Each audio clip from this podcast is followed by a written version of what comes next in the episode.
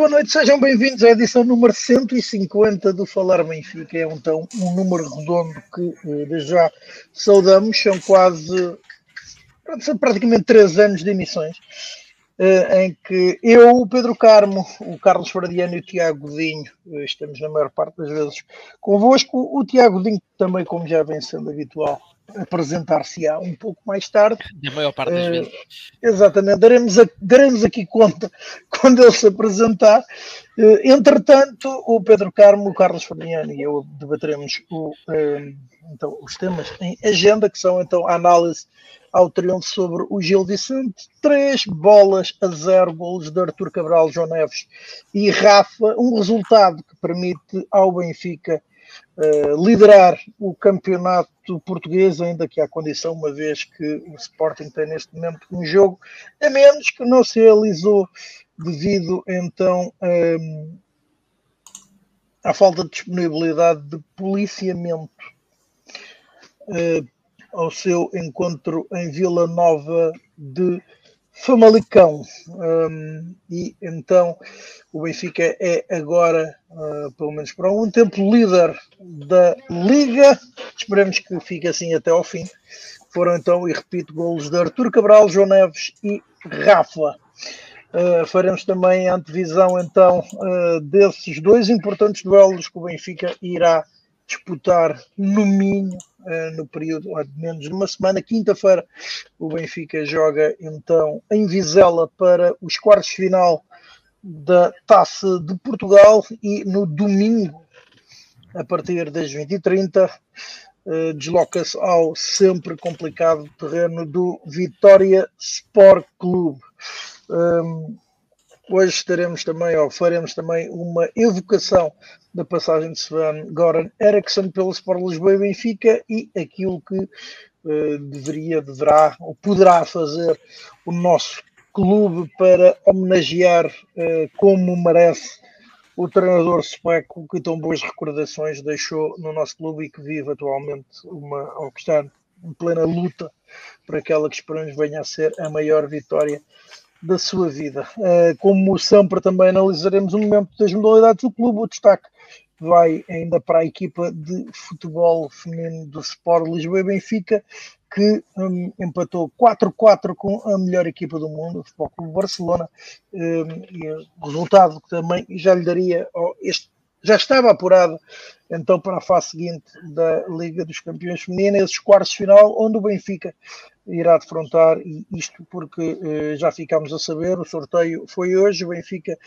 terá uma eliminatória com o Olympique de Lyon, sendo que já se sabe que o encontro de, eh, em que o Benfica atuará como visitado terá lugar no Estádio da Luz, é então, um, ou será, esperemos, então, um momento muito alto do futebol feminino do Benfica. Um, não temos o Tiago Dinho, mas temos para já o Carlos para uh, começar esta emissão. Irá fazer então a sua, dar a sua opinião sobre essa vitória do Benfica, sobre o Gil Vicente.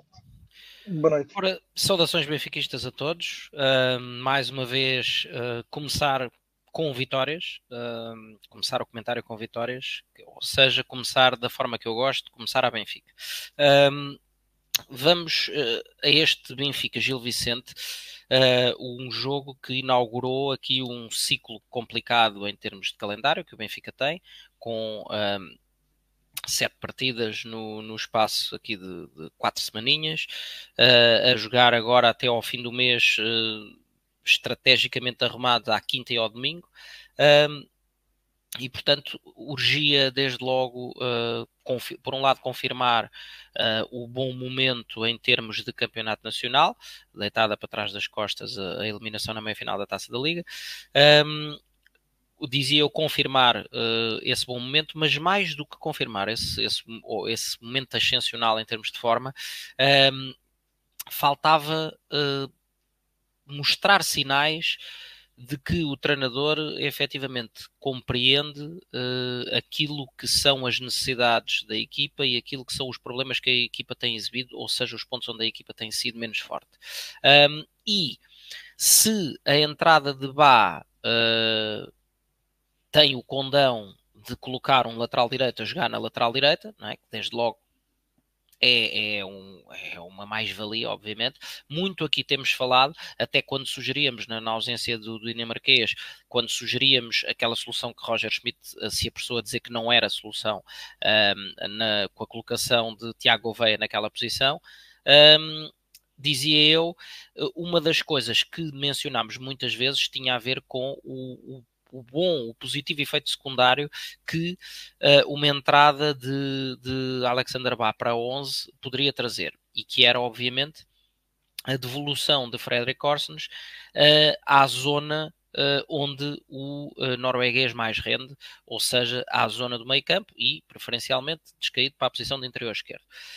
Que depois ainda tinha um outro uh, efeito secundário, vá, de, de, às três tabelas, que é para Orsens ir para o meio campo, alguém teria que sair e um, porque não, não seria expectável que saísse o próprio norueguês, não é? tendo em conta tudo aquilo que tem sido a sua performance, toda a sua grande contribuição ao longo do campeonato passado e ao longo desta época, e a predileção que nós sabemos um, merecida, na minha ótica, que Roger Schmidt tem por Frederick Orsens, uh, iria obviamente implicar que uh, João Mário, que tem estado uh, muitos furos abaixo daquilo que já lhe vimos fazer, uh, numa fase de total desligamento do, do, daquilo que é o futebol da equipa, portanto, promovesse a saída de João Mário do 11. E, portanto, até aí era mais ou menos expectável que Roger Schmidt fosse fazer. Surpreendeu-te Roger Schmidt ter dito depois que estava a dar descanso a João Mário e a Coxon?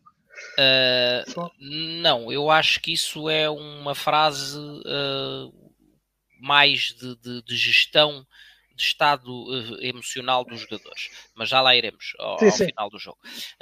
portanto, dizia eu, se a entrada de Alexander Bá era mais ou menos expectável, já tinha feito uma perninha no jogo anterior um, e, e, sem se ressentir, e portanto estaria pronto para ir a jogo para mim foi surpreendente ainda assim que durasse os, os 90 minutos, mas uh, tendo em conta também a, a, pouca réplica que o Gil Vicente deu, acabou por ser um jogo ehm, não muito exigente do ponto de vista daquilo que mais estraga um defesa, que é o trabalho defensivo, uh, e portanto Alexander Bá pôde um, ehm, fazer uma partida inteira mais preocupado com, com as tarefas atacantes do que outra coisa, mas dizia eu se a entrada de Bá era algo já mais ou menos expectável, a troca de Florentino, de Coxo por Florentino, confesso que para mim foi, em termos de 11 inicial, surpreendente. Um, muito se tem aqui falado sobre a qualidade que todos, de alguma forma, acreditamos que Coxo tenha, uh, mas que está a jogar fora do sítio. Muitas vezes tenho aqui defendido que a melhor forma de tirar o bom rendimento de Coxo seria num meio campo a 3, em que o, o, duplo pivô poderia ser João Neves e Florentino, e Coxo jogar na posição 10, mais adiantado. Claro que isso obrigava, mais uma vez, ou a que Orsens não tivesse lugar como interior esquerdo, ou a que Rafa saísse da equipa, isto porque Di Maria também parece, um, na opinião de, de, de Roger Schmidt, e a ver por, por aquilo que são as contribuições do argentino, bem, um, também me parece intocável neste momento. Portanto, um, nesta crise de abundância, digamos assim, em termos de opções, saiu a Fava uh, a João Mário, expectável pelo momento de forma, uh, e a Coxo, na minha ótica, com alguma surpresa, porque em muitos jogos, mesmo em alguns em que o Benfica precisava de maior consistência defensiva, um, o, o, treinador alemão uh, apostou invariavelmente, insistentemente, numa dupla formada uh, por, pelo dito Coxo e por João Neves. Uh, portanto, surpresa, surpresa para mim nesse, nesse aspecto a troca do turco por Florentino. Só que o que é que isto trouxe ao jogo? Bom, desde logo o Benfica também Uh, correu bem o facto de marcar relativamente cedo, uh, porque fez com que o, um Gil Vicente que, que, que não, nunca teve grandes argumentos, não, não teve uma proposta atacante de jogo, uh, mas não, não pudesse ficar satisfeito com uma tática de duplo autocarro e, portanto, se enfiassem os 11 dentro da área. Acabou por ser mais um Gil Vicente que tudo o que tentou não conseguiu, mas que não se remeteu à, à retaguarda. Mas, acima de tudo, a presença de Florentino, que uh, como eu tenho aqui tantas vezes dito, e estou à vontade para o dizer, porque quem, quem nos ouve sabe que eu nem sou dos maiores fãs de Florentino, mas que a sua capacidade de recuperação de, de, bolas e de corte de linhas atacantes ao adversário, mesmo em zonas subidas, é de facto extraordinária com limitações uh, quando é apertado com a bola nos pés, porque não, não, é, não é dotado nesse aspecto, mas um, com a quantidade de bolas que rouba, uh, permitiu, permite duas coisas. Permitiu, desde logo, que uh, João Neves não ficasse com o exclusivo do trabalho defensivo, que é o que lhe tem acontecido quando joga ao lado de Coxo. Uh, porque Coxo, em termos de trabalho defensivo, epá, não, não é para aí que ele, que, que ele está desenhado e, e trabalha pouco, uh, levando a que até algum do brilho de João Neves se perca ou se veja menos, porque leva 95% do tempo em puro trabalho defensivo de, de a correr a, toda, a todas as, todos os lances e mais alguns, com um raio de ação gigantesco, mas que depois não, obviamente não, não pode estar em todos os momentos defensivos e todos os momentos atacantes. Portanto, desde logo, a equipa sobe, rouba bolas mais em cima, uh, repito, não é, não é dotado naquilo que lhe há de fazer, mas entrega a quem sabe. Uh, e depois liberta uh, Orsens uh, para um trabalho, ele que vem da esquerda, um, de mais de envolvimento na, na circulação e nos lances-atacantes, mas também menos preocupações defensivas, uh, e João Neves uh, ganha muito com a presença de Florentino em campo. Portanto, aquilo que se viu foi uh, um Benfica, além disso, muito eficaz. O Benfica chegou ao intervalo com uh, seis remates, dos quais dois enquadrados, uh, e os dois, os dois remates que enquadrou marcou. isto porque na estatística por uma, por uma razão qualquer que eu não percebo, remates ao poste não são considerados remates enquadrados, mas tudo bem. Eu ainda, ainda enquadraria uh, nesse âmbito o remate de Artur Cabral de cabeça, meio torto, mas ao poste, uh, mas a estatística não o considera como tal. Portanto, um Benfica muito eficaz que enquadrou dois remates e marcou dois golos, mas acima de tudo que teve um controle total e absoluto da partida. Como eu dizia há pouco, fruto dessa posição subida uh, que a equipa consegue assumir quando tem a uh, Florentina em campo, Uh, o Gil Vicente, todas, ou, todas ou quase todas as tentativas de sair a jogar e de iniciar lances de ataque que, que fez uh, eram invariavelmente cortadas numa primeira linha, raramente. Uh, especialmente então durante a primeira parte, raramente Otamendi e António Silva tiveram grande coisa que fazer. Trubin, ainda menos, aliás, o Gil Vicente não enquadrou um único remate nos primeiros 45 minutos e tem um único remate verdadeiramente perigoso aos 85, já com 3-0. Um, portanto, volto a dizer, um Gil Vicente que uh, até me dá a ideia que tentou a sua proposta de jogo positivo, mas que não teve qualquer hipótese perante aquilo que foi um, a postura genericamente da equipa do Benfica, e portanto um, duas peças trouxeram muita coisa diferente. Volto a dizer, Alexander Bá é, ter um lateral, uh, a lateral faz toda a diferença. Aliás, Alexander Bá, segundo li, um, foi logo no seu jogo de regresso, o jogador que mais interseções fez, uh, portanto, uh, jogando muitas vezes na antecipação, fica-me na retina um, um, corte que faz uh, já na segunda parte, ali por volta dos 70 minutos, se não me falha a memória, em antecipação e corre 80 metros para ir entregar lá à frente e lançar mais um, mais um lance perigosíssimo de ataque.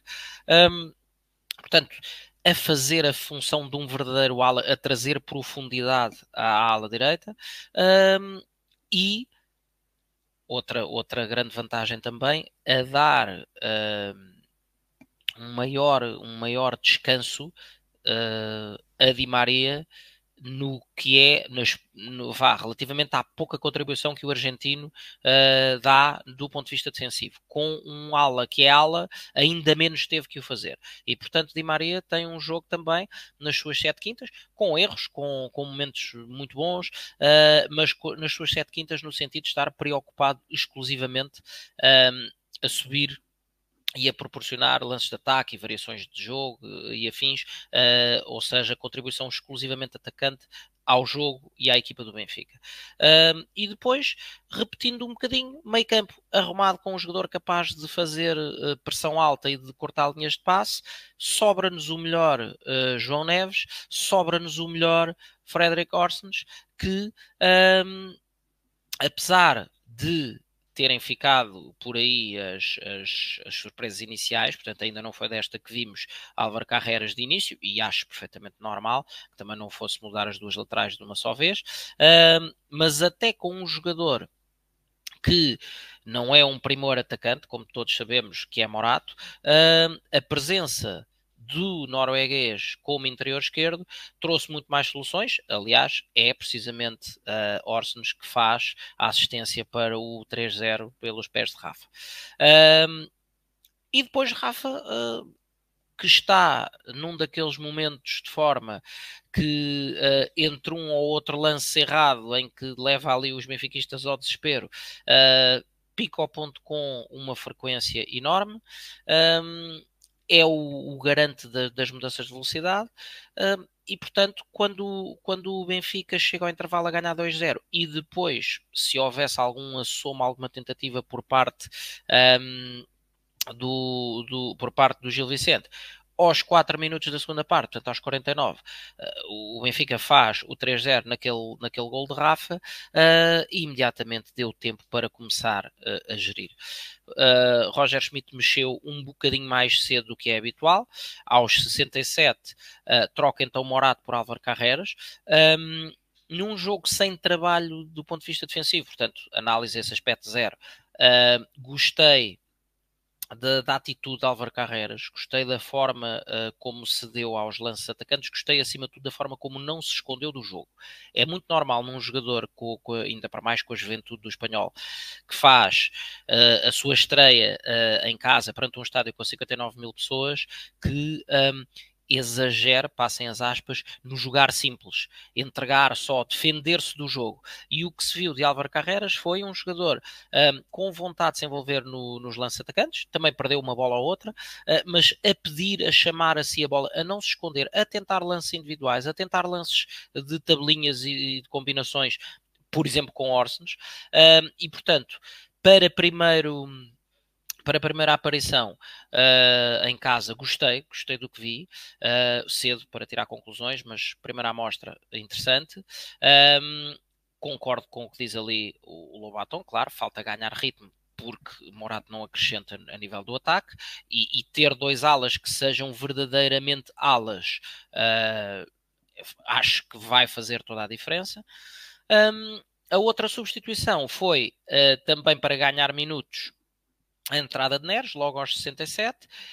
O brasileiro vem até ver mais ou menos igual a si próprio, uh, capaz de, de, desequilibrar num contra um e por vezes com alguns instantes em que parece que se, que se alheia, que se desliga uh, da, sua, da sua missão atacante, mas uh, continua desequilibrador, como até aqui e depois, mais do que os habituais 5 minutos, uh, deu ainda um quarto de hora a Tiago Oveia e a Marcos Leonardo, que desta vez não picou o ponto. Tiago Oveia uh, entrou bem, uh, afirmativo no jogo, a mostrar que pode efetivamente ser uma, uma solução um, para a rotatividade dos extremos. Marcos Leonardo, desta vez, como disse, não marcou, também me pareceu menos envolvido mas não tanto por culpa dele. O Benfica, depois do golo de Rafa, chegando ali aos 60 minutos, começou uh, claramente a abrandar uh, e, portanto, a equipa. Um, dos 60 minutos para a frente revelou assim quase, atrevo-me a dizer, alguma sonolência uh, e portanto não estava um jogo de produção atacante como aqueles em que Marcos Leonardo tem entrado e uh, tem marcado. E depois, cinco minutinhos para Rollizer. Uh, é claramente para estrear, é? para, para ver, para começar a dar minutos ao jogador. Aliás, se, se recordarmos aquilo que foi uh, o processo pelo qual passou um jogador como João Neves e que parece agora estar a passar um, Tiago Veia, esta é muito a forma como, como a Roger Schmidt uh, vai enquadrando os jogadores que considera que têm que fazer um trajeto progressivo de adaptação ao grupo e à forma de jogar e às ideias da equipa.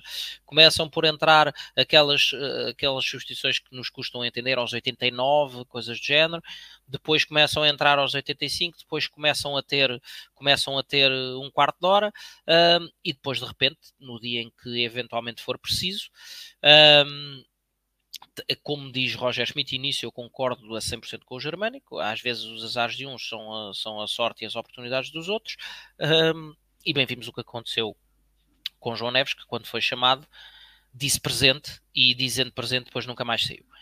Uh, portanto, um jogo, uh, se temos aqui falado às vezes dos jogos em que se o resultado é melhor que a exibição ou a exibição é melhor que o resultado, e falamos também muitas vezes nos jogos que ah, não foi bem um jogo ganho, foi o outro, a outra equipa que o perdeu. Aqui, este jogo foi um jogo claramente ganho pelo Benfica. Foi um jogo muito afirmativo por parte do Benfica não precisou de ser uma exibição deslumbrante, note-se, uh, mas, mas foi um jogo muito afirmativo por parte do Benfica, em que desde muito cedo mostrou ao Kia uh, e tirou toda e qualquer veleidade, se é que as havia, por parte do Gil Vicente. Uh, e, portanto, vitória clara, três golos, mais uma clean sheet. Mais uma vez, um, uma palavra muito importante para a Anatoly Trubin, a mostrar o que é um guarda-redes de equipa grande, passou o jogo todo a ver jogar, a jogar com os pés. Um, quando, uh, o, quando o Gil Vicente raras vezes tentava pressionar a saída do, do Benfica de, de, logo à cabeça da área, um, extremamente seguro, a variar nas soluções, tão depressa metia no centro, muitas vezes em João Neves, como uh, metia nas alas, não só para o central que estivesse mais próximo, como até diretamente para o lateral, como até passos longos uh, que fez para Orsens ou para Di Maria, uh, e quando foi chamado a ter que defender os postes, que é o único remate verdadeiramente perigoso do, do Gil Vicente aos 85. Lá estava ele a sacudir para canto, portanto, uma, uma segurança, não me canso de dizer, um, uh, e com todo o respeito pelo atleta que nos representava antes, um grande upgrade na baliza que, que o tem confirmado jogo para jogo. Terminar com aquilo que foi. Uh, a declaração uh, de, de, Roger Schmidt, dizendo que ter um jogador como Florentino é uma dádiva.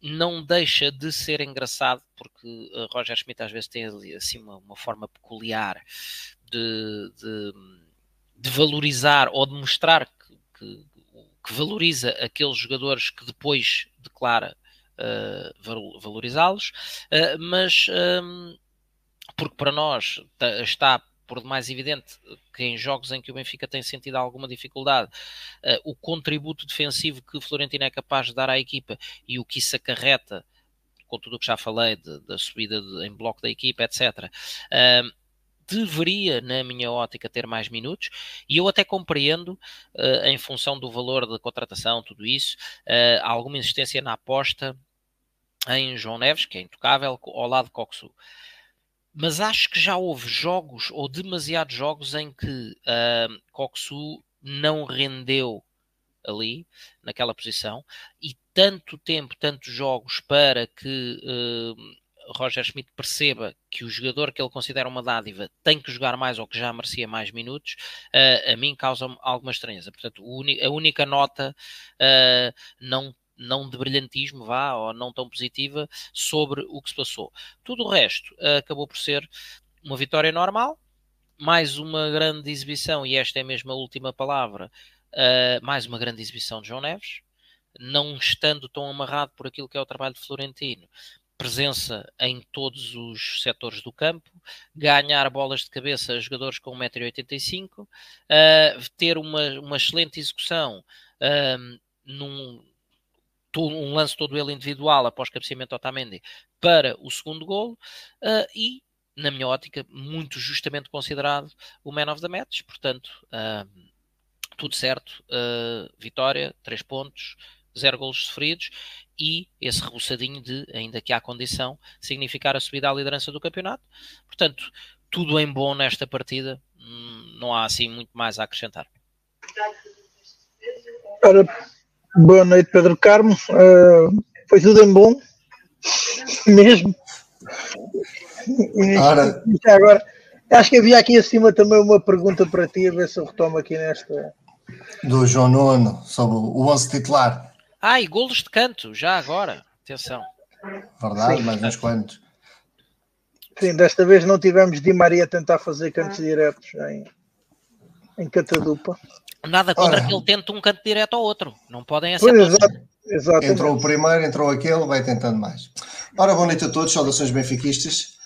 Um, sim, foi tudo em bom. Podemos dizer que este jogo foi tudo em bom, faltou apenas uh, ser pincelado por uma qualidade exibicional superior e né, ficou uh, para as próximas. Vamos esperar. Uh, claro, a surpresa.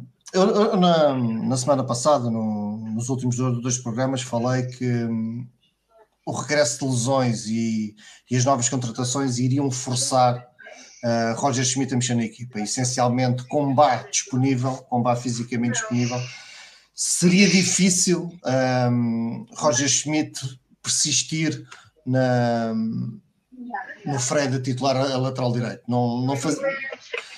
Acabaria por não fazer muito sentido e poderia originar, caso as coisas não corressem bem, ainda mais desagrado, mais pressão, etc. Portanto, eu acho que a entrada de Bá uh, acaba por ser normal. A partir daí seria um mundo perceber qual, qual seria a opção de, de Roger Schmidt. E acaba, Roger Schmidt acaba por, no, no momento de de agradar à grande maioria dos adeptos do Benfica, que muitos pediam uh, a titularidade de Florentino e muitos pediam já uh, a não titularidade de João Mário. Para ajudar aqui a dúvida, pois acaba por, por ser, ou seja, Florentino entra, quem, quem é que ia sair? Se era entre a troca direta por João Mário com Coxua a chegar para a esquerda ou, seria, ou se haveria mais alguma mexida? Acaba por uh, Roger Schmidt defender um dos seus meninos queridos, que também é Fred Orsens, portanto, um, acaba por mantê-lo a titular e fazendo-o jogar naquele que eu acho que é a sua melhor posição em campo, até pelo menos neste, eu não conheço o Orsens do, do tempo da, do Feyenoord, acho que aqui, do tempo que está no Benfica, claramente, onde tem rendido muito mais e não tem rendido muito é a médio, a médio interior esquerdo, na posição que, que tem sido ocupada por João Mário. Portanto, um, e acho que ficou mais uma vez evidente a todos. Eu, eu tenho muita pena de não ter a, a eloquência e a fluidez, oratória do Carlos para conseguir explicar e demonstrar tão bem a diferença de Orsens em campo para com João Mário. É, é, é brutal. É o que a equipa ganha em termos de dinâmica, aquilo que o Fred consegue dar à equipa em termos de,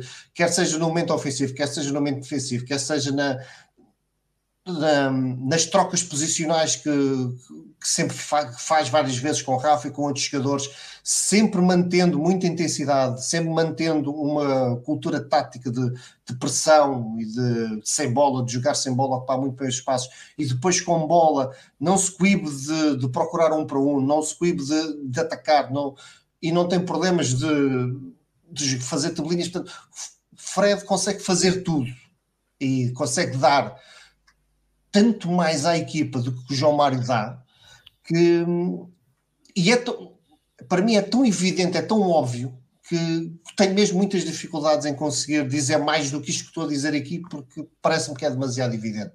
E acho que a equipa ganhou claramente com isso. A equipa ganha claramente também porque o, o, o Carlos disse bem, já se disse aqui muitas vezes, a capacidade defensiva do Florentino permite uh, libertar o Neves e, e, o Neves liberto é, é um outro mundo, portanto, obviamente que, que há um ganho aí, mas se, se, se, a troca fosse apenas e só Florentino, eu acho que a equipa não tinha, e se o João Mário se mantém na equipa, eu acho que a equipa teria imensas dificuldades à mesma, quer no momento defensivo, quer no momento ofensivo. Com Fred em campo, hum, isso é, a equipa melhora, claramente. Com Fred em campo, na posição por troca com João Mário, a equipa melhora claramente. Ah, também tem dúvidas, como tem, tem expectativa, hum, como muitos têm, de perceber se Coxu naquela posição uh, tendo em conta a qualidade de técnica, de, de, passe, de progressão com bola que o Coxo tem, como é que a equipa iria reagir. A, a, experiência pequena que tivemos com isso foi em Portimão e as coisas até correram bem, portanto, há essa expectativa, mas Fred é, é dono daquele lugar, sem, na minha opinião, como é óbvio, sem dúvida nenhuma. Tenho dúvidas que no próximo jogo este 11 se mantenha, mas já, já lá iremos. E depois, a, a, tirando esta surpresa inicial que me agradou claramente, isso é. Isso também sei que agradou toda a gente. O Tiago estava, estava comigo na, na, na zona das relotes e quando sai o 11 há um broá brutal de parecia que tinha sido um gol do Benfica. Fiquei surpreendido, não estava à espera daquela reação do, uh, dos benfiquistas em relação à, à não titularidade de João Mário, mas foi engraçado ver, teve a sua piada, admito. Um, começou bem aí e depois o jogo correu muito bem ao Benfica, sem grandes problemas de, de maior, em que o Benfica rapidamente chega à vantagem, rapidamente chega ao, aumenta, aumenta a vantagem para o 2-0 e a entrada na, na segunda parte acaba por, por matar o jogo, ficam 3-0, fica tudo, tudo, arrumado e a partir daí o Benfica faz uma gestão que permite, e muito bem, um, ao Roger Schmidt colocar David Neres e, e o Carreras com, aos 67 minutos, portanto, com 30 minutos à vontade para jogarem, para recuperar. Achei, acho interessante, nota-se que a aposta de que Schmidt quer que o, que o Carreras ganhe ritmo e, e, e começa a ser claramente uma opção titular. Acho que não vai demorar muito. Uh, e me dar minutos a Neres, nós vimos tantas vezes Neres entrar a 5 minutos do fim e agora ver Neres até quase 30 minutos de jogo é, é, é, é, bom e é muito bom para o Benfica porque Neres é daqueles jogadores que, que, de facto é capaz de conseguir fazer a diferença, não só em jogos de menor, de, de menor dificuldade, mas em jogos de grande dificuldade será claramente necessário ter alguém como Neres é capaz de, de, de, de furar e criar problemas e, tem, também tem bom remate exterior, portanto é sempre uma solução muito interessante. Um, o único senãozinho que eu tenho a apontar será a entrada do Rollizer então, aos 86 minutos. Acho que podia perfeitamente ter entrado quando entrou o Marcos Leonardo e o Tiago Aveia para ter, também ter mais minutos, que é, é, um jogador que eu tenho curiosidade para ver, para perceber se de facto é tudo aquilo que, que, os, que os, analistas têm dito. Parece que sim, parece ser um jogador muito combativo, muito raçudo, que não, que não se coíbe de, de, ir à luta e estar a, a dar-se ao jogo, etc. Um, mas pronto, ainda é curto, gostava de ver mais dele, mas pronto, também é um vê-se claramente que é alguém que já está na, na, nas preferências na, do, do Roger Schmidt para ir entrando em jogo e entrou na Amadora, entrou agora, portanto, quer ele, quer o Carreras, são claramente um dos primeiros uh, uh, suplentes a entrar em campo. Pois a substituição normal também que tem sido, que é dar 20 minutos, 15, 20 minutos ao, ao Marcos Leonardo, portanto, uh, neste aspecto, Roger parece estar aqui a ganhar um, está aqui a criar um, uma rotina e pronto, vamos ver agora nos próximos jogos se se mantém ou se faz trocas. Eu acho que o Carlos Dido lembrou bem vamos entrar aqui num ciclo muito muito importante com jogos complicados e, e jogos seguidos. Eu li alguns que era seis jogos em, em três semanas. Não, não, não sei se é, se, é, se é mesmo assim, mas pronto, vão, vão ser jogos agora. Vamos agora com o Vizela, depois Guimarães, depois chegamos para, para a Liga Europa, etc. Portanto, há muitos jogos seguidos. Portanto, é provável que o Roger Schmidt esteja a fazer já uma gestão da equipa um, vamos ver se isso vai se confirmar com, com o Vizela. Eu penso que sim, eu penso que, que nós também já sabemos que Roger Schmidt, quando, quando mexe na equipa, ganha alguma consistência, mas parece-me nesta fase, não, até porque o Bá dificilmente estará. Uh, e se calhar é arriscado pôr já a fazer vários jogos seguidos de 90 minutos, mas pronto, não sei se o Roger Smith quererá arriscar com isso. Mas uh, acho que estamos aqui a, ver, a, assistir o primeiro passo de uma, de uma gestão de, de plantel que, que Roger Schmidt não, não tem feito até agora. Uh, pronto, vamos ver uh, se isso se confirma ou não. Uma vitória confortável do Benfica, como disse, uh, e que seja o, o sinal para o, resto da, para o resto da época. Eu acho que, mais uma vez, e eu vou, vou repetir o tema mais uma vez, fica demonstrado independentemente da exibição não ter sido de gala, não foi, mas o, é um Benfica muito melhor, muito mais consistente, muito mais dinâmico, com Fred a, a, a, médio, a médio interior esquerdo do que com João Mário. Portanto, eu acho que isso mais uma vez ficou visível. Uh, espero que Roger Schmidt deixe de ser teimoso e que a gestão que fizer de plantel a seguir que não seja aqui. Portanto, que aqui se mantenha uh, o Fred ali a médio interior esquerdo, porque acho que a equipa ganha, ganha muito mais com isso.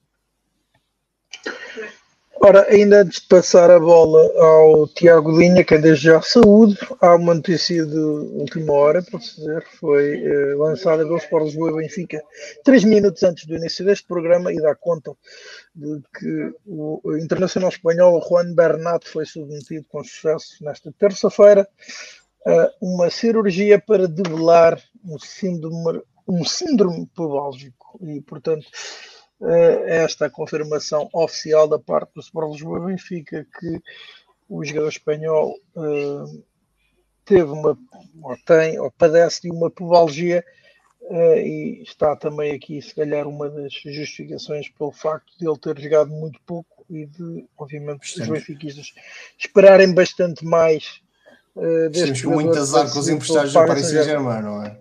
É como diz o Turgal, somos o fisioterapeuta do PSG. E vou aproveitar oh. só para responder ali ao Carlos, que pergunta se Frederic, no meio disto tudo, nunca vai descansar. A resposta é simples: não. Não. não. Ora, Tiago Dinho, boa noite. Uh, uma primeira análise então essa vitória sobre o Gil Vicente, depois então dos comentários do Pedro e do, e do Carlos. Boa noite a todos. É, é evidente que é dos jogos mais bem conseguidos do Benfica um, desta época. Isso, isso parece-me evidente. Eu na semana passada tinha dito que achava que o Roger ia mexer no meio campo, até pelas substituições que ele fez na Amadora. Uh, foi mais longe, col colocou logo o Bá a titular. Confesso que não estava à espera de que o Bá fosse, fosse titular. Uh, e, depois, e depois fez aquilo que já era expectável, que era colocar o Orsens no lugar do, do João Mário eh, e colocou o Tino. Eh, e ao contrário do que disse o Carmo, que eu tenho, eu tenho pena do Carmo, porque o Carmo até, até, até uh, tem pena, ele não merece a minha pena, mas uh, o, Carmo, o Carmo até percebe futebol, mas depois ganha ódios de estimação e depois diz disparados. Porque o Carmo diz, uh, exagera de tal forma que é um disparate. E a melhor exibição do Benfica. Pronto, eu vou, eu, eu tive que me socorrer aqui rapidamente. Eu não disse isso. Onde é que eu disse não, não, não, não é isso, não é isso, não é isso. Não foi pelo Tino, foi acima de tudo pelo Orsnes. Então pronto. Uh, o Benfica neste campeonato, o Benfica neste campeonato tem uma derrota, que é no estádio do Bessa. E o 11 titular nesse jogo é Vlaco Dimos, Bá, Silva, Otamendi, Jurasek, Di Maria, João Neves, Coxo, Orsnes, Orsnes, a jogar no lugar de João Mário, Rafa e Musa. E não, é, não foi por este 11 que o Benfica perdeu, como é evidente. Mas quem teve no BS e quem viu o jogo na televisão, a primeira parte do Benfica, embora o Benfica tivesse a ganhar por um zero, foi uh, má. Não foi, não foi uma primeira parte, não foi uma primeira parte muito, muito, muito superior e os, e os números dizem isso. O Boa Vista fez o mesmo, remates, o mesmo número de remates que o Benfica. O Boa Vista, praticamente, a nível de ações adversárias, na área adversária, teve o mesmo número de ações, praticamente, 8-11.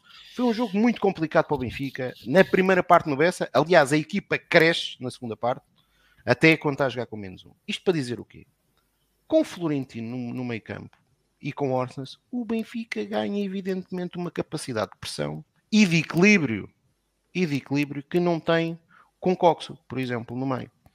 Nem com João Mário, porque o Carmo estava tá, a falar. Toda a gente, creio eu, tem dito uma coisa evidente. João Mário, este ano, está a realizar uma época abaixo daquilo que fez na época passada. Na época passada, acho que isso parece-me evidente. E, portanto, a primeira não parte. Oh, não marca gol. Pronto, não marca gols. Uh, a primeira parte, a primeira parte do Benfica. Ele não consegue. Não, não, consegue, não consegue. A primeira parte do Benfica, de muita qualidade, eh, obviamente sem ser deslumbrante, mas de muita qualidade que foi feita neste, neste jogo, muito se deve a estas três entradas. E uma coisa que eh, eu também concordo aqui com o João Nuno, uh, que é, e aqui até começo porque grande parte daquilo que foi o jogo, e acho que eu ah, concordo com aquilo que disse o Pedro e com aquilo que disse o Carlos de forma genérica sobre o jogo, que é, mas que eu queria salientar aqui, que é, que é, é incrível ter, ter, ter uh, adeptos do Benfica que conseguem ser iguais àqueles meninos especiais do outro lado da segunda circular uh, e que assobiam o guarda-redes do Benfica quando ele tem a bola nos pés, quando ele está a tentar atrair o adversário. Não consegui perceber.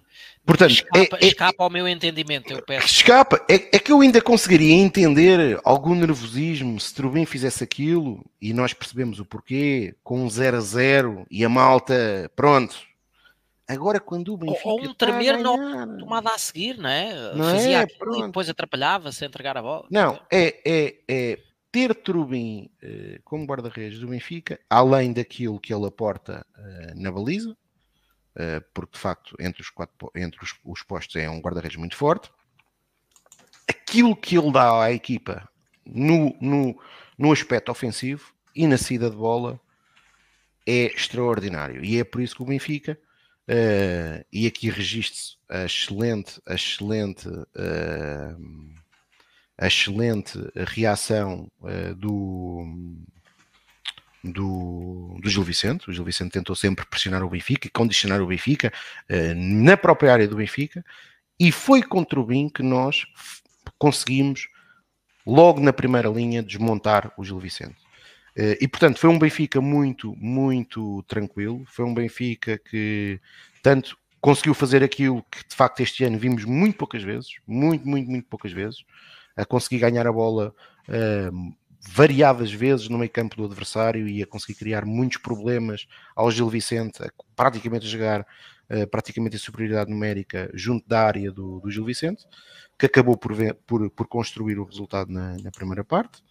Uh, e portanto íamos para o intervalo a vencer por 2-0, embora não tivéssemos tido um caudal ofensivo uh, muito, muito, muito grande, mas, mas, mas fomos com justiça a vencer por 2-0 e defensivamente o Benfica, eu não me recordo de uma oportunidade do Gil Vicente na primeira parte. Aliás, o Gil Vicente faz um remate à baliza na primeira, na primeira parte.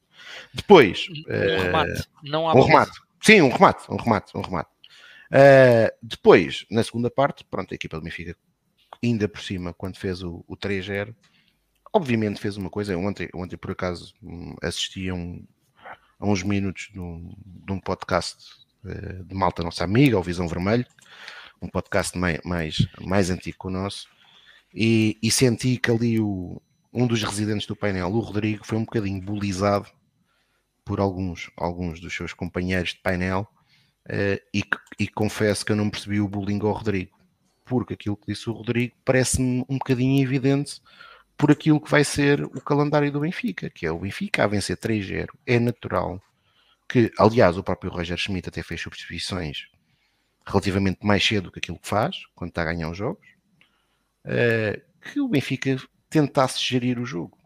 Porque o Benfica, de facto, tem um calendário que, que, que, tem, que, tem, que tem que gerir, ou sempre que puder gerir, eu espero que o Benfica na quinta-feira, se puder, chega ao intervalo a vencer por 2 ou por 3 em Vizela, eh, para depois poder gerir a segunda parte. Não sei é se vamos conseguir chegar ao intervalo a ganhar por 2 ou por 3 em Vizela. Uh, mas espero que isso aconteça, porque de facto neste momento o calendário do Benfica, uh, e partindo do princípio que o Benfica vá vencer uh, a Vizela e consiga o apuramento para as meias finais, o Benfica vai jogar sempre duas vezes por semana. Até ao final do mês. Aliás, oh, correndo, oh, correndo, As meias já não afetam fevereiro. Não, não. Jogará afeta, sempre. Não, não. As meias finais, a primeira mão será jogada ou no dia 28 ou no dia 29. Ah, é o último, sim. É o último jogo. A segunda, a segunda mão é quem é, em abril. É em março. A segunda sim. mão é quem em abril. A segunda mão será em abril. Portanto, uh, um dia uh, o Benfica vai sempre. Ah, e, e, e, para não falar, que, portanto, correndo tudo bem, o Benfica joga em Vizela quinta, joga domingo em Guimarães, joga quinta, recebe quinta-feira ao Toulouse, vai, recebe o Vizela depois para o campeonato na luz, vai jogar com o Toulouse a França, recebe o Portimonense e logo na semana, imediatamente a seguir, esperamos nós, vá à Leiria ou, uh, ou vai ao Alvalade, provavelmente tudo, tudo tudo aponta pelo favoritismo evidente do Sporting, que o Benfica, a primeira mão, será disputado em Alvalade, e no fim de semana, imediatamente a seguir, é que é logo imediatamente a seguir o Benfica vai jogar o Dragão. Portanto, é natural que a segunda parte tenha sido uma segunda parte que o Benfica tenha controlado o jogo e, portanto, acima de tudo, eu espero também que seja para manter. Eu acho que vai se manter, grande parte da forma de jogar. Acho que em Vizela é natural que Roger Schmidt, evidentemente, faça ou duas alterações no meio campo. Eh, eu, eu por exemplo, eh, mesmo, mesmo na equipa que vai, mesmo, mesmo nos jogadores que vão habitualmente titulares, eu gostava de ver Neres a titular por exemplo, e eu até, uh, até pela questão da propriedade e nós sabemos que não podemos arrebentar com o Di Maria, eu até, por, eu até colocaria uh, David Neres a titular em, em Vizela, em detrimento de Di Maria, deixava que Di Maria uh, descansar um bocadinho. Agora, como é evidente, isto sem.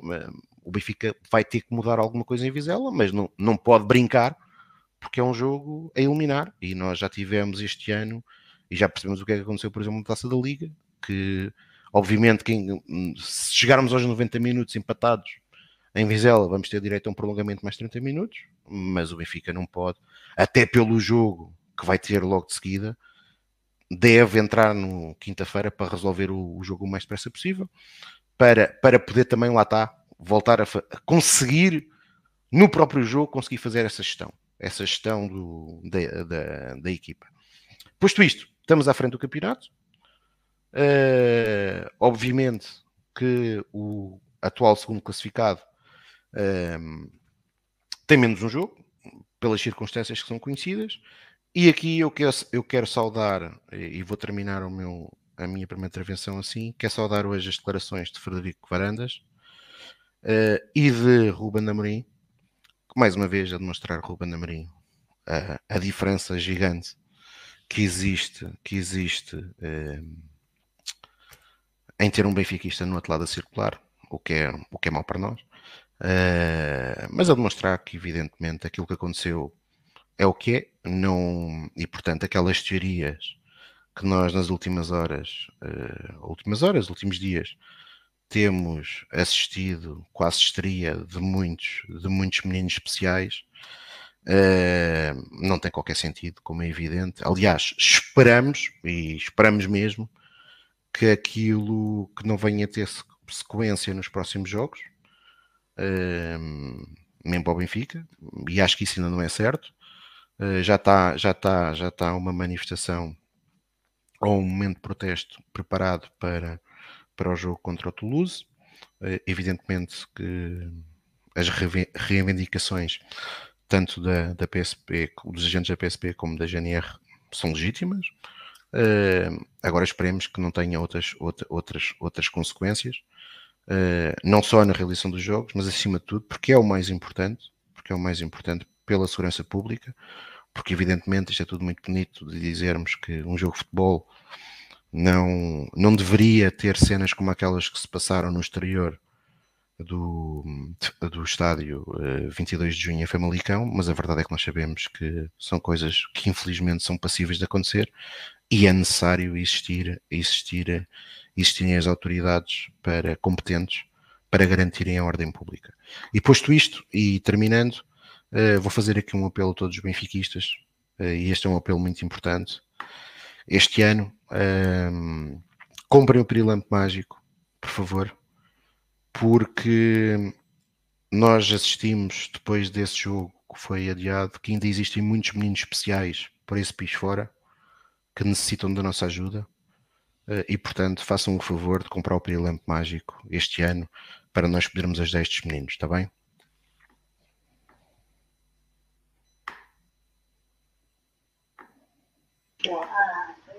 Ora, eu faço minhas as palavras do Tiago, comprei o Pirilampo Mágico para ajudar um, esses meninos. E já agora subscrevam o Falar Benfica, coloquem like emissão e todas essas coisas. Para, para ajudar estes meninos. É exatamente, para ajudar aqui os especiais apoiantes do Sport Lisboa Benfica, que é este Falar Benfica que está na sua edição número 150. Portanto, a todos aqueles que nos acompanharam nestas primeiras 150 edições, eu acho que se foram juntando a nós. Entretanto, agradecemos e se juntarão certamente. Agradecemos a vossa preferência e a companhia que nos fazem uh, ao longo de todos estes programas que levamos até vós. Ora, uh, passamos aqui. Coisinha. Exato, também. uh, é isso. Ora, passamos agora então para a antevisão do que for possível fazer. Ok, Vizela sim, depois de Vizela há então o, a deslocação ao terreno próximo de Vizela, está, que é o estádio do Afonso Henriques em Guimarães, são dois duelos bastante difíceis que aguarda o Sport Lisboa Benfica e os adeptos que eh, contamos marcarão eh, presença em força nesses dois estádios minhotos. Uh, Carlos, começo por ti de novo. Uh, que, que antevisão podemos fazer? Uh, não sei se queres falar também antes de algo que ainda nós não falámos aqui na emissão, falámos em off antes do programa começar. O Benfica chegou ao gol 200 com Roger Schmidt uh, e, há, e há protagonistas também a esse. A não, eu, esses, os protagonistas vou deixar uh, apropriadamente para o Pedro Carmo, porque acho que ele vai ter um gozo especial em mencionar a qual o jogador que mais contribuiu para esse número redondo dos 200, dos 200 golos. Uh, de qualquer forma, vou começar por falar de. De Roger Schmidt, sim, não ainda dos 200 golos, mas uh, uma, uma notinha que ficou por dar Uh, porque também tínhamos falado sobre ela no início e depois eu acabei por me esquecer de responder, quando uh, tu questionaste sobre aquele aquele recado ou aquela declaração de Roger Schmidt de ter decidido dar uh, descanso a Coxu e João Mário. Uh, na minha ótica, uh, é um discurso mais de, de, gestão do estado emocional dos jogadores. Mais do que aquela que tenha que terá sido, na minha ótica, a, a verdadeira razão. Não creio que Roger Schmidt achasse que um jogo com o Gil Vicente era jogo uh, de favas contadas e, portanto, um jogo para gerir. Um, e, e, aproveitar para dar descanso aos jogadores. Era um, era um jogo que, até, até pelas características peculiares do episódio do dia anterior, uh, que nos podia proporcionar a subida isolada à liderança e, portanto, o Benfica tinha que entrar com tudo.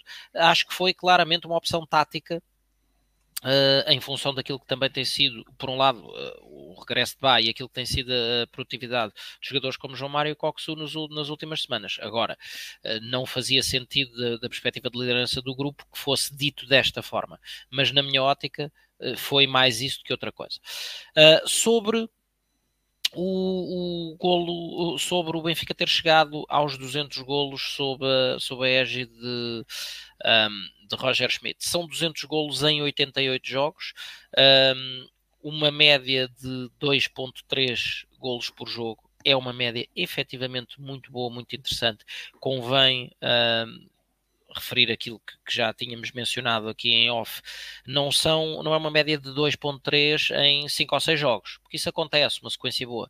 É, uh, são 2.3 ao longo de 88 jogos, portanto, uma época e meia, sensivelmente, em que um, um com algumas oscilações que, que as temos tido do ponto de vista da performance defensiva, uh, no que toca à parte atacante da, uh, da produtividade atacante da equipa, são números efetivamente muito assinaláveis, uh, mas em linha com aquilo que se pretende de uma equipa como o Benfica, que em contexto doméstico será, tirando eventualmente os jogos com os outros dois grandes, será sempre garantidamente favorita e que joga sempre ou quase sempre a ganhar. Agora, o estatuto que o Benfica tem sempre o teve, atrevo-me a dizer, e estes números não são assim tão, tão comuns, uh, não são tantos os treinadores que se podem gabar de, de, os, de os conseguir atingir, e portanto, muito interessante uh, este número, sendo que é um número ainda ligeiramente superior se olharmos exclusivamente à produtividade da época passada, em que o Benfica, em 55 jogos, fez 131 golos, portanto, em vez dos 2.3, são 2.4 uh, de média de golos por jogo. Portanto, uh, com um, esta produtividade atacante, com o regresso de, de, à conquista de títulos, não, é? não, não, podemos esquecer que antes do regresso, antes deste ingresso de Roger Schmidt no Benfica, uh, o Benfica fez um jejum de três anos sem conseguir título algum, portanto, muito, muito interessante, muito positivo aquilo que estamos a assistir com esta passagem do Germânico, com os seus defeitos, que os tem, temos falado aqui muito neles. Um, a forma às vezes de gerir o jogo, as substituições tardias, quando as faz, a teimosia em alguns jogadores. Ainda assim, com tudo isso, uh, o Benfica soma aos títulos conquistou uma presença nos quartos de final da Champions e, portanto, um, acho que é globalmente muito positiva até agora a passagem do alemão e uh, que com as melhorias mais recentes em termos do momento de forma da equipa, uh, esperemos que engrosse o caudal de conquistas até ao final do ano.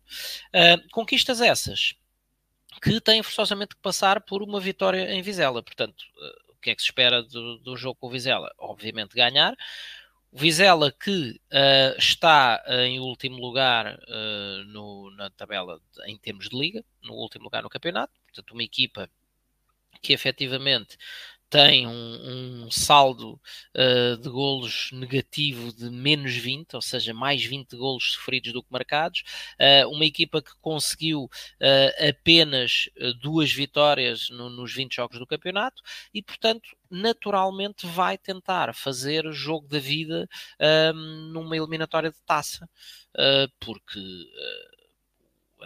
o trajeto para o Jamor e a notoriedade que tudo isso dá e a possibilidade, porque não dizê-lo, mais ou menos remota de conquistar um troféu ou de tentar conquistar um troféu um, perante um, uma perspectiva mais negra em termos de campeonato.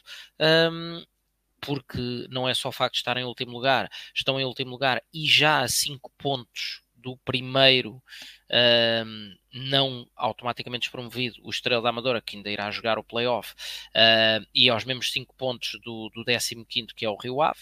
Portanto, uh, vida difícil para os homens de Vizela em termos de campeonato, creio que vão fazer uma aposta Uh, enorme, vão, fazer, vão tentar fazer o jogo da sua vida nesta recepção ao Sport Lisboa e Benfica.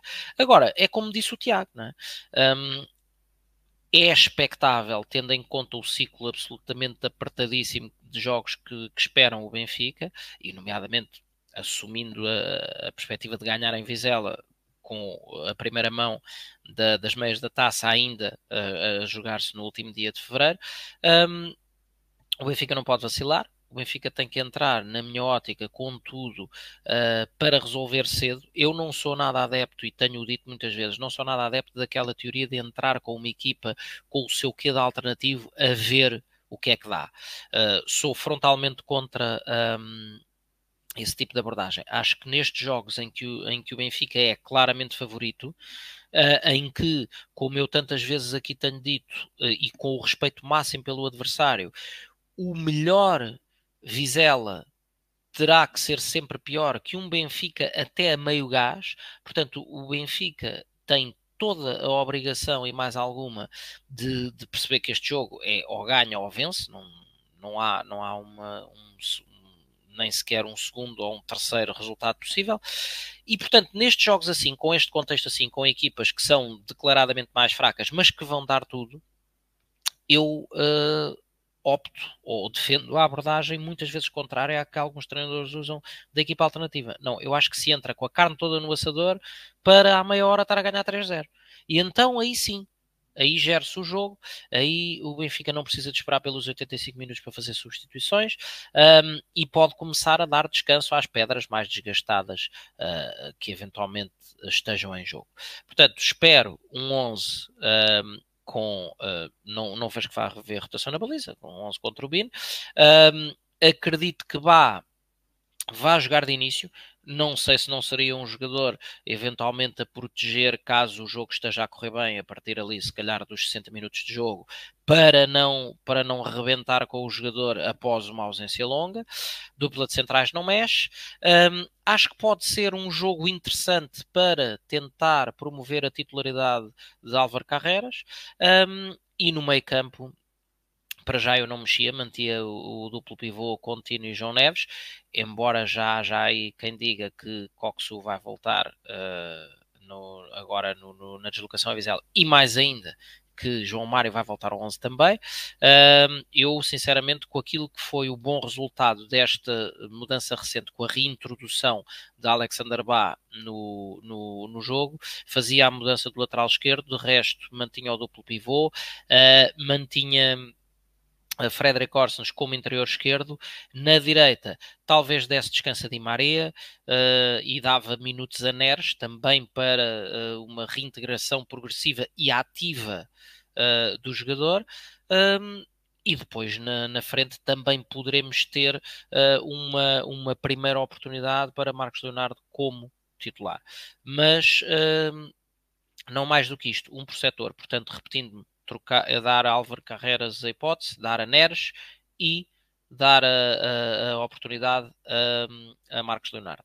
Mais do que isso, não mexia, porque se o Benfica não levar muito a sério este Vizela aflito no campeonato, pode pôr-se a jeito para um dissabor uh, que uh, nós não queremos, nós não queremos aliviar o calendário competitivo do Benfica, portanto uh, gosto muito cada vez que olho para, este, para estes meses em que o Benfica tem oito jogos num mês, é sempre muito bom sinal, é sinal que está em várias competições, que está em várias frentes e, e, por isso que tem a oportunidade de conquistar vitórias e ganhar troféus. Portanto, é isso que espero, uma abordagem muito séria, tentar resolver cedo se der, uh, e se isso for conseguido, então sim começar a descansar jogadores, quiçá a partir do intervalo, uh, porque hoje em dia não, não nos podemos esquecer de uma coisa: cinco substituições. Um, e assumindo, obviamente, que o guarda-redes não sofre de problemas de fadiga, é meia equipa. Cinco substituições dá para fazer descansar muita gente. Assim, seja bem gerida a abordagem uh, ao jogo e assim se consiga rapidamente resolvê-lo. Por isso, uh, é isso que espero uh, e, obviamente, numa palavra, espero ganhar, como é lógico. Ora, Pedro, comece por ti agora. Por ti agora já começou o Carlos, mas uh, agora, agora és tu. e então, começo, era isto que eu queria dizer. Começo aqui por, esta, este comentário do Francisco António, que acha que Roger Schmidt vai optar por voltar a colocar Orsnes a lateral esquerdo para conseguir incluir João Mário no 11. E se ele souber que o Pedro vai a Vizela, então. Não, não, não vou. Infelizmente ah. não, não dá para ir a Vizela, vai aqui o, o nosso diminui as chances do João Mário. Diminui ah, as chances do João Mário. Certo. Não, é assim, eu não ponho, não me atrevo a pôr as mãos no fogo pela gestão de João Mário no 11 de, de Roger Schmidt. Não, não faço mesmo ideia se. Não consigo ser ser taxativo a dizer que João Mário não vai jogar, não, porque todos nós sabemos, acho que isso é. Há três jogadores que Roger Schmidt gosta muito: João Mário, Fred e Rafa, e que raramente têm saído do 11. Uh, ah, portanto, não sei se, se João Mário vai voltar ao 11.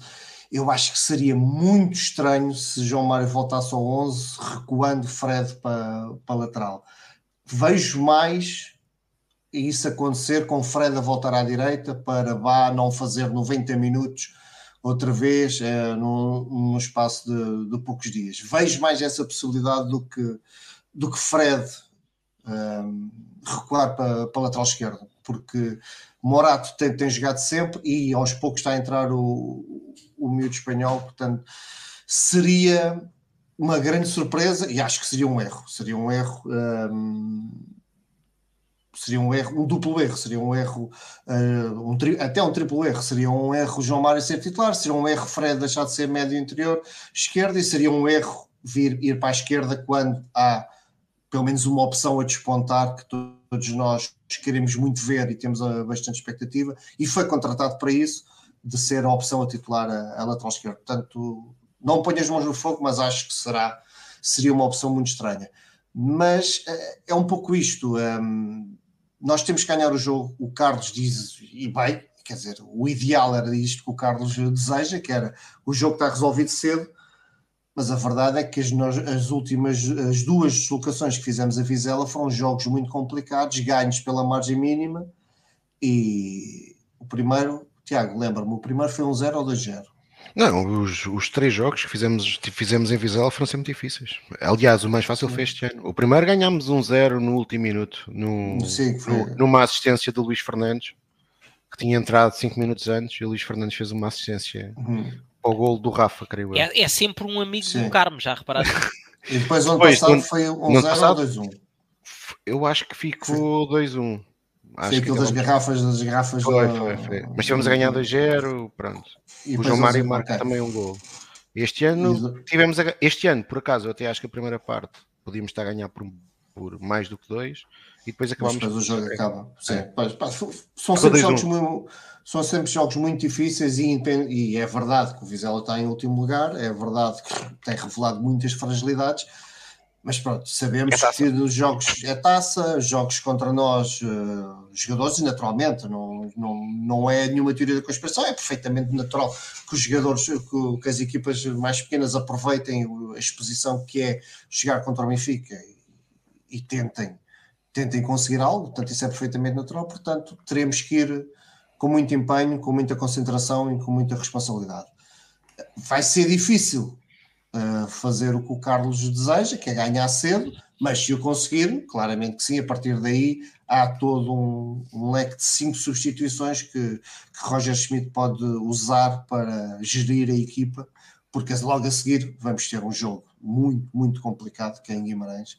Guimarães está a fazer um, um, um belíssimo campeonato agora, depois da mudança de treinador. Acho, eles uh, atinaram, acho que estão numa fase muito boa, uma fase muito, muito certinha, que a ganharem os jogos e a jogarem bem, e, e Guimarães, é, jogar no estádio de Guimarães é sempre um vulcão lá dentro, aquilo é, é um ambiente fantástico, é, é daqueles ambientes que dá gosto estar, estar lá, um, e obrigam-nos, aqueles adeptos, obrigam os adeptos adversários a darem tudo também para, para, para o espetáculo do futebol, portanto é, vai ser um jogo muito difícil dentro e fora da, das quatro linhas, portanto, é, o ideal seria isso, fosse ganhar, porque nós queremos seguir na taça, queremos ganhar a taça, eu quero muito ir ao Jamor este ano, portanto, temos que ultrapassar o Vizela e, e só ganhando é que, é que, lá, que lá vamos chegar. Eu acho que Roger Schmidt vai mexer alguma coisa na equipa, muito curioso para perceber, acho, eu acho que João Mário e Coxu vão voltar ao 11,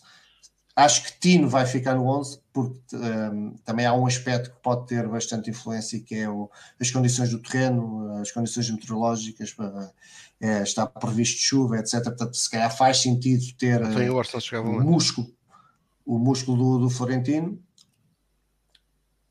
Estás a dizer pois, que acreditas que o João Mário sim, sim, sim. e Tino. Pois, eu acredito que João não, Mário. Não, não vais tirar João Neves, ou vais?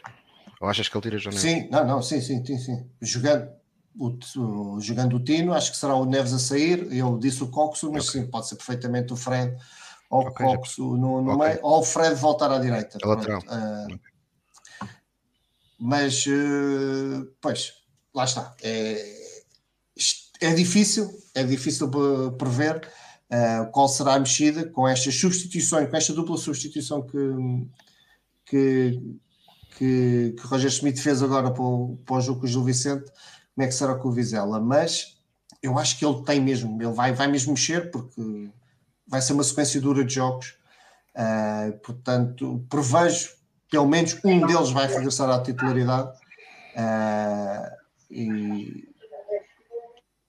é uma incógnita. É... Olha, e na, e na, frente, já achas que há a possibilidade de Marcos Leonardo finalmente estrear como titular no Benfica? Ah, claro que há essa possibilidade, mas eu aí se calhar acho que ele vai ser um. Eu só não percebo isso finalmente. Porque ainda não se estreou. Porque ainda não se estreou. Está bem, ainda não se estreou, mas. E é finalmente, não é? Finalmente, no, no, no, sentido de, não, não de desejo de que merece a titularidade, eu ia perceber finalmente do, do Rui, mas finalmente. Sim, sim, sim exato. Até porque o alguém contratado com pompa. Está finalmente e, carburar. E ainda não teve a oportunidade de, de ser titular. Talvez a não. não. é exatamente por causa da rotação que tu, que tu e as pessoas aqui na caixa de comentários estão. É um facto. A... Mais, uma, mais uma vez voltamos à, à, questão que nos últimos jogos, se analisarmos os últimos 10 jogos do Benfica, houve grande rotação na, na frente de ataque. Um, é mais uma incógnita. Eu aí aposto mais para a manutenção do, do Cabral, uh, mas é uma incógnita. Acho, acho que faz, fará mais sentido se ele estiver a espreitar a titularidade, ser titular contra o Vizela do que contra o Guimarães. Uh, Mas por sei, isso é não... que eu também achei que era o jogo ideal para lhe dar minutos. para lhe dar uma oportunidade a titular. Acho que é este uh, e não sim, em Guimarães. É isso, é isso. Acho que fará mais sentido ser agora em Guimarães, mas lá está. Imagina que ele é titular contra a Vizela e joga a brava e marca golos e tem, tem, tem um impacto muito grande no, no jogo ofensivo do Benfica. Portanto, abre-lhe logo a porta para se manter a titular. O futebol até tem esta dinâmica que depende muito. Um, pode depender muito do que, do que um jogador faz. Uh, mas não, eu aí a minha aposta, achando que é perfeitamente possível eu poder ser titular também, a minha aposta será o, o Cabral continuar a titular. Uh, mas vamos ver, por caso. Lá está, é a curiosidade, e acho que esta época Roger Schmidt tem o condão de, pelo menos a mim, me deixar com muitas dúvidas sobre qual, qual é o, o pensamento dele para os jogos e qual é a aposta do 11 titular porque quando menos se espera, ele faz umas mexidas que depois um, abanam um pouco o, a previsão seguinte. Uh, mas, mas acho sim, acho que vai haver mexidas. Uh, acho que o João Mário ou Cox, ou os dois vão regressar ao 11. Acho que é provável que o Neves uh, tenha algum tempo de descanso. E que o Tino que continuará a ser titular, até porque provável, muito provavelmente as condições meteorológicas, a, a, previsão meteorológica isso diz que poderá ser um, um. Uma noite complicada de chuva e de terreno pesado, portanto, se calhar faz mais sentido estar lá o Florentino e num, seja com, com Fred, ao lado do Fred, será um, um meio campo mais, mais musculado, ou com o Coxo, uh, do que Neves e um Coxo. Portanto, uh, aí aposto que o Tino se mantenha. Ora, a Associação do Bem lembrou aquilo, aquilo que o Carlos Furadia tinha dito para deixar de para o Pedro reservei para o Carmo, quer dizer, uma, uma falha. Carmo. Não, pá, é, não, acho que não há muito a falar, marcou 31 golos, não foi? Este ano não marcou golos e as pessoas acham que ele, que ele está a jogar mal. Pronto, é basicamente. Tem 8 golos este ano. Sim, tem 8 e tinha 23 no ano passado, não é? Portanto, é no tá total, 23 da época inteira. Contribuiu para 31 vezes. Sim, falamos, não, falamos no, que... nos 200 golos uh, marcou 31. Não para quem não tenha lido, exato, para quem não tenha lido ou, uh, ou não esteja a ver a emissão, uh, estamos a falar de João Mário é o jogador que mais contribuiu em golos, pelo menos, uh, para os 200 da era de Roger Schmidt em encontros oficiais, então 31 João Mário, os 23 da época passada já mencionados, os 8 deste ano. Em segundo lugar, Gonçalo Ramos, que, ou melhor, repartido, Gonçalo Ramos e Rafa. Sendo obviamente, Gonçalo Ramos está no Paris Saint-Germain, Rafa continua no Sport Lisboa e Benfica, pelo menos até final da época, e, e da forma como está a jogar, é de esperar ainda mais gols de Rafa e que venham e muitos, porque serão certamente decisivos e o Benfica precisa mais do que nunca de gols e de muitos para uh, conseguir chegar aos objetivos a que se propõe. Uh, Tiago, uh, passa agora a bola para ti para o lançamento desta dupla deslocação do Benfica no Minho. É, é assim, são dois jogos difíceis. É, como o Carmo disse e estava a dizer há pouco, depois agora eu fui ver. É, no ano passado o Benfica até ganhou por 2-0, com dois golos de João Mário. É, mas agora, agora não é para provocar o Carmo. Mas o segundo golo, de facto, eu também tinha, tinha a memória que o jogo tinha sido muito apertado e percebi porquê. Porque o segundo golo acontece aos 94 de penalti. Ou seja, tivemos ali muito tempo Sim, a ganhar só por um zero.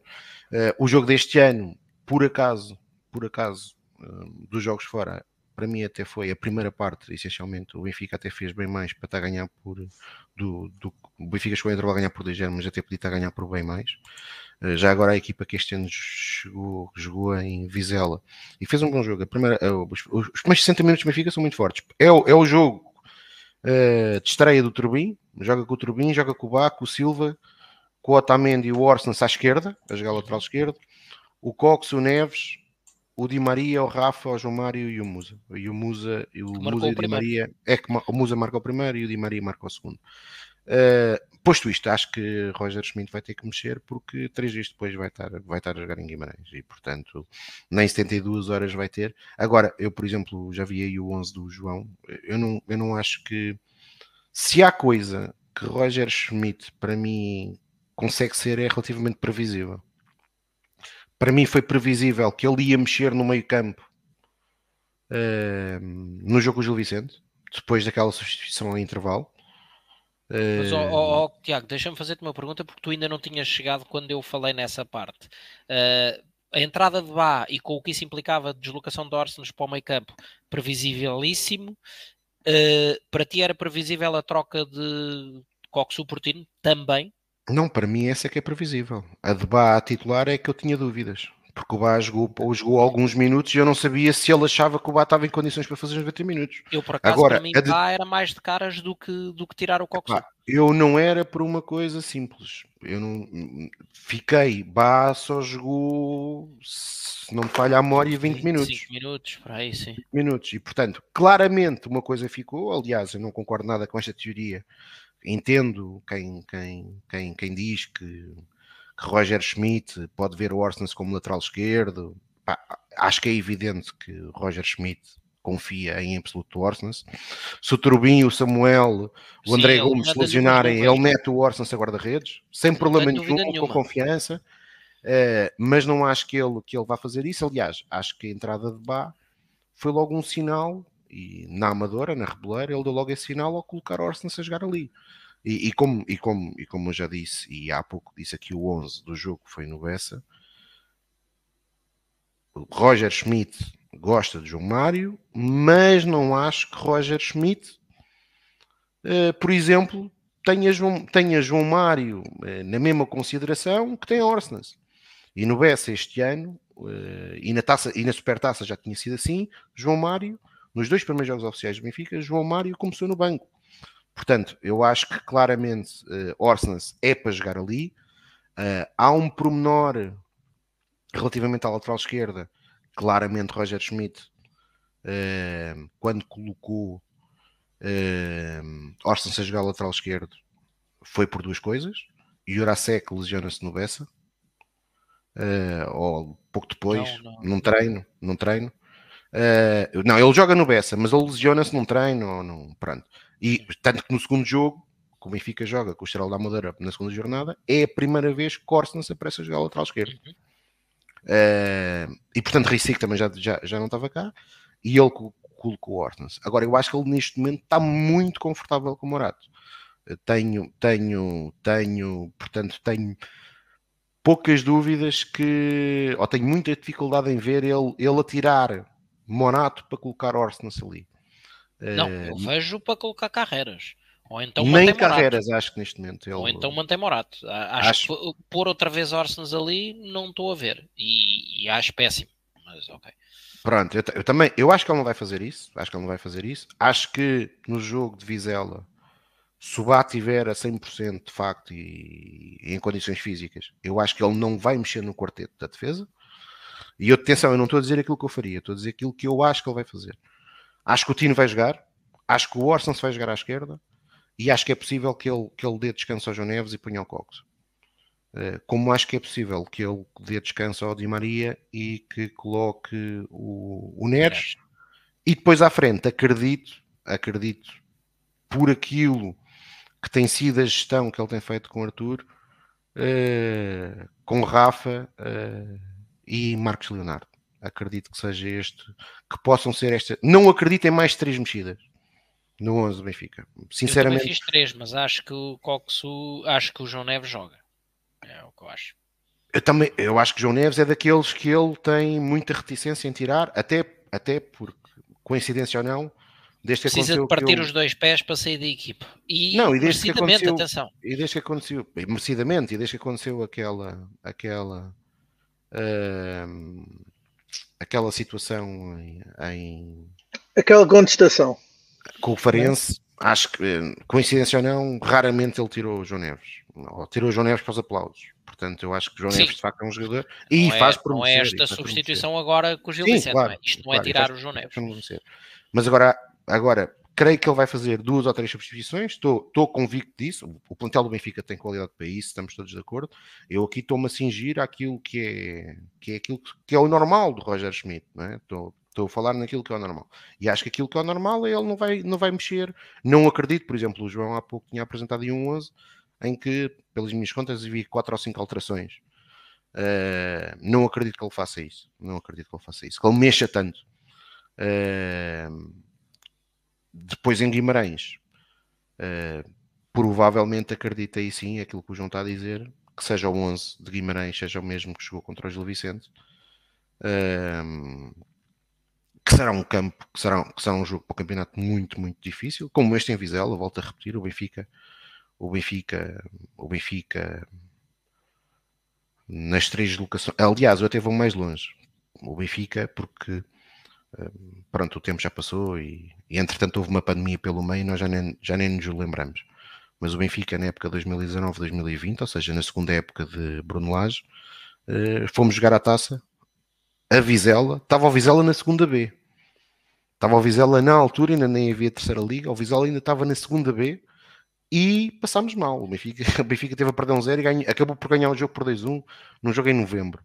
Uh, portanto, as quatro deslocações que o Benfica fez, essa para a taça 2019 ainda, e depois as três para o campeonato, têm sido sempre jogos muito, muito, muito complicados. A verdade é que iram sempre para o lado do Benfica. Espero, como é evidente, que este também caia, porque representa, evidentemente, o apuramento para as meias finais. Uh, e que o Benfica tenha a capacidade de, de, de resolver o jogo uh, nos 90 minutos, uh, porque porque vai ser, vai ser depois muito importante, muito importante estar nas melhores condições possíveis para Guimarães. Uh, onde vai ser um jogo muito difícil, por tudo aquilo que vocês já disseram. O Vitória este ano está uma equipa bem mais forte. Uh, o... Desde que o Álvaro Pacheco está a treinar o Vitória, isto é daquelas coisas engraçadas que o futebol o tem, não é? Ele, ele, ele, começa a época no Estoril muito mal, muito mal, acaba por ser do Estoril, Uh, eu creio que ele nem ganhou um jogo. Entre o Vasco se abra e até o Estoril começou a fazer boas exibições e a ganhar jogos. Ele vai para o Vitória e o Vitória sobe, sobe bastante. Uh, e este ano está tá, tá, tá mais parecido com aquilo que nós esperamos do Vitória. Que é, que é, isto, é uma equipa, é um adversário muito difícil e que de facto tem, que, tem condições para estar, para estar sempre ali uh, a complicar a vida aos grandes. Este ano, hum, recordar que em Guimarães o Sporting já perdeu uh, para o campeonato, é a segunda derrota do Sporting. O Porto ganhou, mas para quem viu a primeira parte, uma extraordinária exibição do Diogo Costa. E portanto é um jogo muito difícil para nós, sendo que também no ano passado, só para recordar, a primeira vez que nós perdemos pontos foi em Guimarães, onde empatámos a 0 a 0. E portanto tenho a perfeita noção que Roger Schmidt, certeza absoluta, que, que, está bem ciente da importância destes dois jogos e que no plantel também que existe essa que existe essa essa, essa noção que estes dois jogos têm que ser jogos para, para, para, para ganhar uh, e portanto é isso que eu espero do Benfica, mas obviamente temos que reconhecer que serão dois jogos difíceis. Acho que vamos estar mais perto de vencer se jogarmos como jogámos no, no domingo. E é isso que eu espero em Vizela e depois em Guimarães. Já agora queria só acrescentar aqui uma resposta a um comentário, porque está-se a falar muito de rotação da equipa, é um comentário aqui do Hugo Silva, uh, quando, que fez há pouco e que questionava, então mas continuamos a, mesmo a achar que a melhor equipa é aquela onde estão os melhores jogadores, mesmo com a falta de frescura. Um, eu quero pôr aqui uma nota sobre, que é pessoal, porque é a minha opinião pessoal sobre este conceito da rotação e da frescura dos jogadores e afins. Um, má rotação é aquela a que nos havia habituado o mestre da tática de chegar a um jogo qualquer que considerava, de acordo com os seus parâmetros, ser um jogo de menor grau de dificuldade e tira 11, mete 11 e que depois resulta numa equipa em que vão 11 jogadores totalmente desentrosados uns com os outros. Ah, quando se promove a rotação dos jogadores, assim como, como temos referido aqui, três peças no máximo, uma por setor, ah, não só trabalhamos na integração uh, desses três jogadores num contexto que já está a funcionar, como podemos passar mensagens àqueles que saem e que descansam que, se houver um bom desempenho destes três que entram, uh, têm o seu lugar em risco. Uh, e nunca abrandamos o ritmo de produtividade da equipa. Ou seja, não nos colocamos a jeito para aquelas situações que são tão prejudiciais ao estado físico da equipa de ter que correr atrás do prejuízo. Portanto, uh, acho que é a melhor forma de ativamente promover uma rotação que tem tudo para continuar a funcionar bem, a trazer bons resultados e a fomentar a competitividade entre o plantel. Agora, se formos achar que num momento que temos um jogo de menor grau de dificuldade e que achamos que podemos tirar 5 ou 6 de uma vez ou mais, ah, aí sim, aí estamos a colocar a jeito para que uma rotação corra mal. Não, e o pior razão... pode acontecer, deixa-me só dar esta nota, o pior pode acontecer para o Benfica Guimarães é ir jogar a Guimarães depois de ser eliminado da taça. Não, claro, e, e não só, olha, e já agora, e um pormenor porque, porque a cabeça manda muito, não é? Um pormenor relativamente a fatores de motivação uh, relativamente a este, empate, a este embate com o Vizela. Vamos defrontá-los num jogo a eliminar, portanto que queremos ganhar para prosseguir na taça, e depois, entre os dois confrontos com o Toulouse, primeiro na Luz e depois em França, recebemos precisamente o Vizela. E portanto também não queremos um Vizela motivado na luz entre os dois jogos com o Toulouse depois de ter conseguido um bom resultado para a taça contra, contra o Benfica. Não é? Portanto, é todo e qualquer uh, ingrediente que contribua para uma menor assertividade e uma menor seriedade na forma como se aborda este jogo de Vizela uh, é péssimo. Portanto, é jogo para levar muito a sério, para tentar, como eu disse, ganhar cedo, não é nenhuma fórmula exata, não temos uma varinha mágica para fazer, tentar ganhar cedo, gerir a seguir, porque pode ter um papel determinante no ciclo apertadíssimo que, que vem logo a seguir, com essa, e que passa, obviamente, por essa deslocação oh, sempre difícil em Guimarães. Não é? Carlos, eu agora estava-me a rir por causa de, de falares desse jogo, nesse jogo da, do campeonato, porque me lembrei, não era por causa daquilo que estavas a dizer, mas porque me lembrei por, por teres dito isso, que o Vizela, por acaso, é daqueles adversários mesmo chatos para nós, porque mesmo na luz, nas duas vezes que vieram à luz, uma empataram, que foi no ano do Veríssimo, e no ano passado só conseguimos dar a volta no jogo, mesmo no fim. Com o Álvaro Pacheco na altura como treinador. Portanto, é um sim, adversário que para nós é chato. Os acho, resultados acho até que, cá, acho que acima de tudo, Acho que acima de tudo, uh, nomeadamente este jogo, esse que referiste, o último na luz, em que virámos no fim, uh, o Benfica uh, deu 45 minutos de avanço e depois quando a coisa não está a correr bem. E, e, como eu dizia sobre aquilo que não aconteceu agora na recepção ao Gil Vicente, que é uh, um Benfica que foi extremamente competente na, no asfixiar as tentativas de saída do, do Gil Vicente, uh, obviamente que a maior qualidade dos intérpretes do Benfica faz a diferença. Quando, quando a atitude competitiva é certa e pelo menos igual à do adversário, um, são os valores individuais que fazem a diferença. É? E portanto, aí obviamente somos melhores que o Vizela, somos melhores que o Gil Vicente. Normalmente a coisa não corre bem quando nós decidimos dar partes de avanço ou quando não entramos com a atitude certa e deixamos que a entrega e a atitude do adversário se superiorize à nossa, porque depois somos nós por estranho que pareça, estando em casa ou não, que temos que correr atrás. Portanto, acima de tudo, abordagem muito séria, um, entrar com tudo, tentar resolver cedo. Se fizermos isso, estamos a abrir a porta para um ciclo que continua a ser extremamente complicado, mas que podemos começar a simplificá-lo desde o seu início, em vez de trazermos mais problemas do que aqueles que, um, que uma densidade competitiva como esta já de si uh, traz sempre inerente. Eh, eu só queria dar aqui uma nota uh, relativamente àquilo que algumas pessoas têm escrito no o Hugo, o João Nuno. O João Nuno diz uma coisa que é o único, é o único fator que eu meto aqui em, em consideração do Roger poder mudar mais, que é de facto, este jogo traz aqui uma particularidade. Eu nem percebo bem como é que o Benfica não jogou hoje, por exemplo. Ou não jogou hoje, não, não jogou, não jogou amanhã, não joga amanhã. Certo, joga amanhã. Daqui a meia hora, portanto, hoje. Sim, porque, porque, porque de facto uh, o Benfica vai jogar, com, vai jogar Guimarães com menos de 72 horas. E isso, de facto, mesmo no ano passado, nas pré-eliminatórias da Liga dos Campeões, que nós jogámos semana sim, dois jogos em cada semana naquele primeiro mês e meio, de facto eu não me recordo, mas, eu, mas tirando esse fator, olhando para aquilo, eu não estou a dar a minha opinião se nós temos qualidade ou não para, para, para, para mudarem mais setores. Estou a olhar para aquilo que o Roger tem feito. Acho que de facto o Roger não vai mudar mais do que 3, 4 peças. Uh, não é uma questão de qualidade, é, acho que é mesmo o Roger que não o faz. Lá está. Se tu deste agora é um bom exemplo. demasiadas variáveis equação. Se, for, se, for, se, fosse o Jesus, se fosse o Jesus. Ia tirar 10, meter 10. Tirava. Aliás, eu recordo-me, eu por acaso até.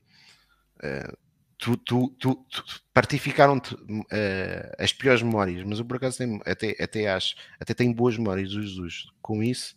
nas duas, nas duas finais da Liga Europa. Porque em ambas as finais, no percurso para as finais da Liga Europa, eh, o Benfica estava a lutar pelo título nas duas, tanto em 2013 como em 2014, e de facto o calendário da Liga Europa nesta fase, 16 avos, oitavos de final, quartos de final, é, é avassalador para os clubes, porque os clubes praticamente estão mesmo a jogar. Ou seja, enquanto na Liga dos Campeões há um intervalo de semanas, aqui, aqui não existe. E eu recordo-me que o maluco do Jesus, maluco aqui no bom sentido, como é evidente, uh, N vezes em eliminatórias europeias fez isso e correu bem. E por acaso correu bem. Recordo-me que o Bordeaux fez isso. O competitivo com... é outro, não é? Porque repara, tu hoje se meter, mesmo que metas um 11 alternativo, por exemplo, num Benfica Sporting ou num Benfica Porto, são jogos que têm uma motivação intrínseca, não é? Aquilo não. Bem, tu falas uh... nisso e um gajo lembra-se logo daquele jogo que fomos a jogar ao Alvalade com a equipa B, pá. Agora lembras-te logo disso. Agora, tu, tu de repente vais, vais jogar contra um Vizela, contra uma equipa da segunda Liga e metes um 11 totalmente revirado do avesso Epá, Sim, e não é a mesma coisa, não é? E vai haver muita motivação. Do... Aliás, nós estamos a falar nisso. O Mor, o Mor estava aí a fazer uma referência que tem toda a razão de uma coisa que eu estava a dizer aqui. Que de facto o Vizela tem sido um chato, mas este treinador do Vizela está claramente desenquadrado. Aliás, acho que o Vizela, se não resolver depressa o problema técnico, arrisca-se este ano a descer a divisão. Uh... É nisso, né? A situação não está Arrisca-se muito, mas agora o que vai acontecer na quinta-feira é que os jogadores, e quase todos eles, muitos deles portugueses ou, ou, que estão cá há muitos anos em Portugal, sabem perfeitamente a realidade, sabem, sabem que jogar, para já jogar com o Benfica é jogar contra o Benfica, seja o Benfica A, Benfica B ou Benfica C, uh, portanto vão estar motivadíssimos Uh, sabem que não têm nada a perder e, portanto, é um jogo que merece nós a melhor, a abordagem mais correta para não termos dissabores. E lá está, eu refiro isto, acho que é fundamental resolver o jogo nos 90 minutos, evitar prolongamentos, ganhar bem uh, para poder descansar em jogo, que é isso que nós. Fundamental, fundamental é resolver até ao intervalo. Isso era o melhor tudo. Isso é o melhor tudo. Mas concordo contigo, pensar sequer num prolongamento começa logo a cansar. Portanto, sim, sim, sim. Nem nisso é bom pensar. Exato, e nem isso devem pensar, até porque o Tiago Godinho tem de fazer uma viagem de volta e, portanto, prolongamento. Não. Gostava, de chegar, gostava de chegar a Lisboa e ainda há horas tomar um banhinho e trabalhar. Sexta-feira vai ser dura, vai ser dura. Exatamente, e portanto, acho que fica, fica dada esta nota. Portanto, Benfica, parabéns do vosso plantel e também do Tiago Godinho. É bom. Não, mas é assim, também, também é o Rui, também aqui tem que ser sincero pá, se o Benfica, por, eh, por infelicidade de Cosme Damião, não conseguir resolver o jogo nos 90, pá, que resolva nos 30 seguintes. E se não resolver nos 30, que não faça como fez com o Tostoril e que resolva nos penaltis. Eu quero é ser de lá com o apuramento para as meias finais. Aí ah, já agora que haja jogo, não é? Pois, bem, né? Em, em, Vizela, em Vizela normalmente é a GNR, portanto, com os senhores da GNR possam fazer Para... conhecimento. Senhores, é, tu não digas é, diz senhores. Não, não, sou... Respeitinho, respeitinho. Eu, não, não, eu respeito, eu respeito. Há aí uns, há aí uns, uns gajos que hoje não estão aí, o Daniel Delgado, não é? É que vão para lá tratar mal as pessoas e depois arrependem-se. Mas, mas sim, uh, espero que haja jogo e que o Benfica, e que o Benfica pá, nos 90, nos 120 ou nas grandes penalidades, que no dia 28 ou no dia 29. Uh, vamos a primeira vez ao Alvalade de duas deslocações que nós esperamos fazer em Alvalade e esperar que as duas sejam felizes. Já agora, bem, isso depois eu digo na altura, se, se for isso que acontece. Está bem. Ora, um, e antes de avançarmos para o tema seguinte, há mais informações uh, relativamente ao esperado tempo de recuperação de Juan Bernat, desta intervenção ao síndrome. Não, temos que o aproveitar época no PSG, não é? Que são oito semanas, são dois meses. O jogador, uh, se tudo correr bem, só deverá voltar a competir em abril, sendo que a última vez que jogou, e neste caso em representação do Benfica, foi, uh, foi para a taça da Liga Euroca. Ah, a 31 de outubro, e só agora é que vai ser operado. É uma coisa também que me faz bastante confusão. E tens razão, uh, mas pronto. Está dada esta informação, são dois meses que uh, esperam uh, Juan Bernat, uh, um jogador que certamente é, como dizia uh, passará bem. muito pouco. É esperar que tenha tempo para chegar ao Marquês e para se, para se ir embora de cá e dizer o mesmo que o Draxler, que o Benfica é um clube especial e que foi campeão. E adeus até um dia. Exatamente. conhece melhor do Benfica a enfermaria. Aquilo é espetacular. Exatamente. Ora, um, avançamos uh, e um, ontem, um, exato, ontem, segunda-feira, estava a confirmar que ainda não tínhamos chegado à meia-noite. ontem, Sven Goran Eriksson fez 76 anos.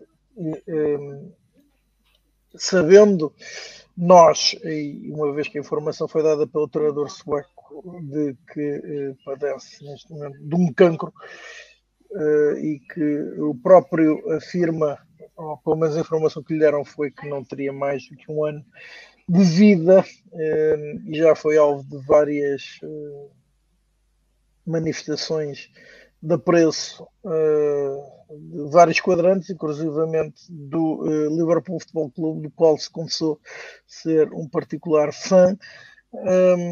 O Benfica fez ontem uma publicação, vários adeptos foram então a essa publicação pedir, e nós também já agora, creio eu, juntamos um, a esses adeptos que pediram uma homenagem em vida ao treinador do Benfica, preferencialmente do Estádio da Luz, Uh, sendo, lembrando nós que passou pelo Benfica duas vezes, ganhou três campeonatos nacionais, levou o Benfica a duas finais europeias, ganhou também uma taça de Portugal. Um, é um treinador que deixa soldados pela forma como também revolucionou o futebol português. Um, Pedro Carmo, agora começo por ti. Uh, o que é que o Benfica poderá fazer para homenagear condignamente uh, Sven Goran Eriksson? convidá-lo já para estar presente no próximo jogo no Estádio Luz, ser ele a dar o pontapé de, de saída, etc. Porque, epá, um, todos nós sabemos que a nossa passagem por aqui uh, tem um limite. Vamos saber termos é, uma data na cabeça que, que as coisas vão acabar é, não, a mim faz-me mexe um bocado comigo é, deve ser uma coisa brutal Uh, Sven Goran Eriksson é uma lenda do futebol, é uma lenda do Benfica, é um treinador que deixou marca, uma grande marca no Benfica, não só desportivamente, como de presença, de, de, educação, de personalidade, de carisma, de competência, de dedicação, de paixão. Um, uma imagem dele do, com o Panamá que fica, fica para a história e é usada em, em em vários sítios e, e pegou. Eriksen é, é isto, é, é uma figura do Benfica, é uma figura do futebol.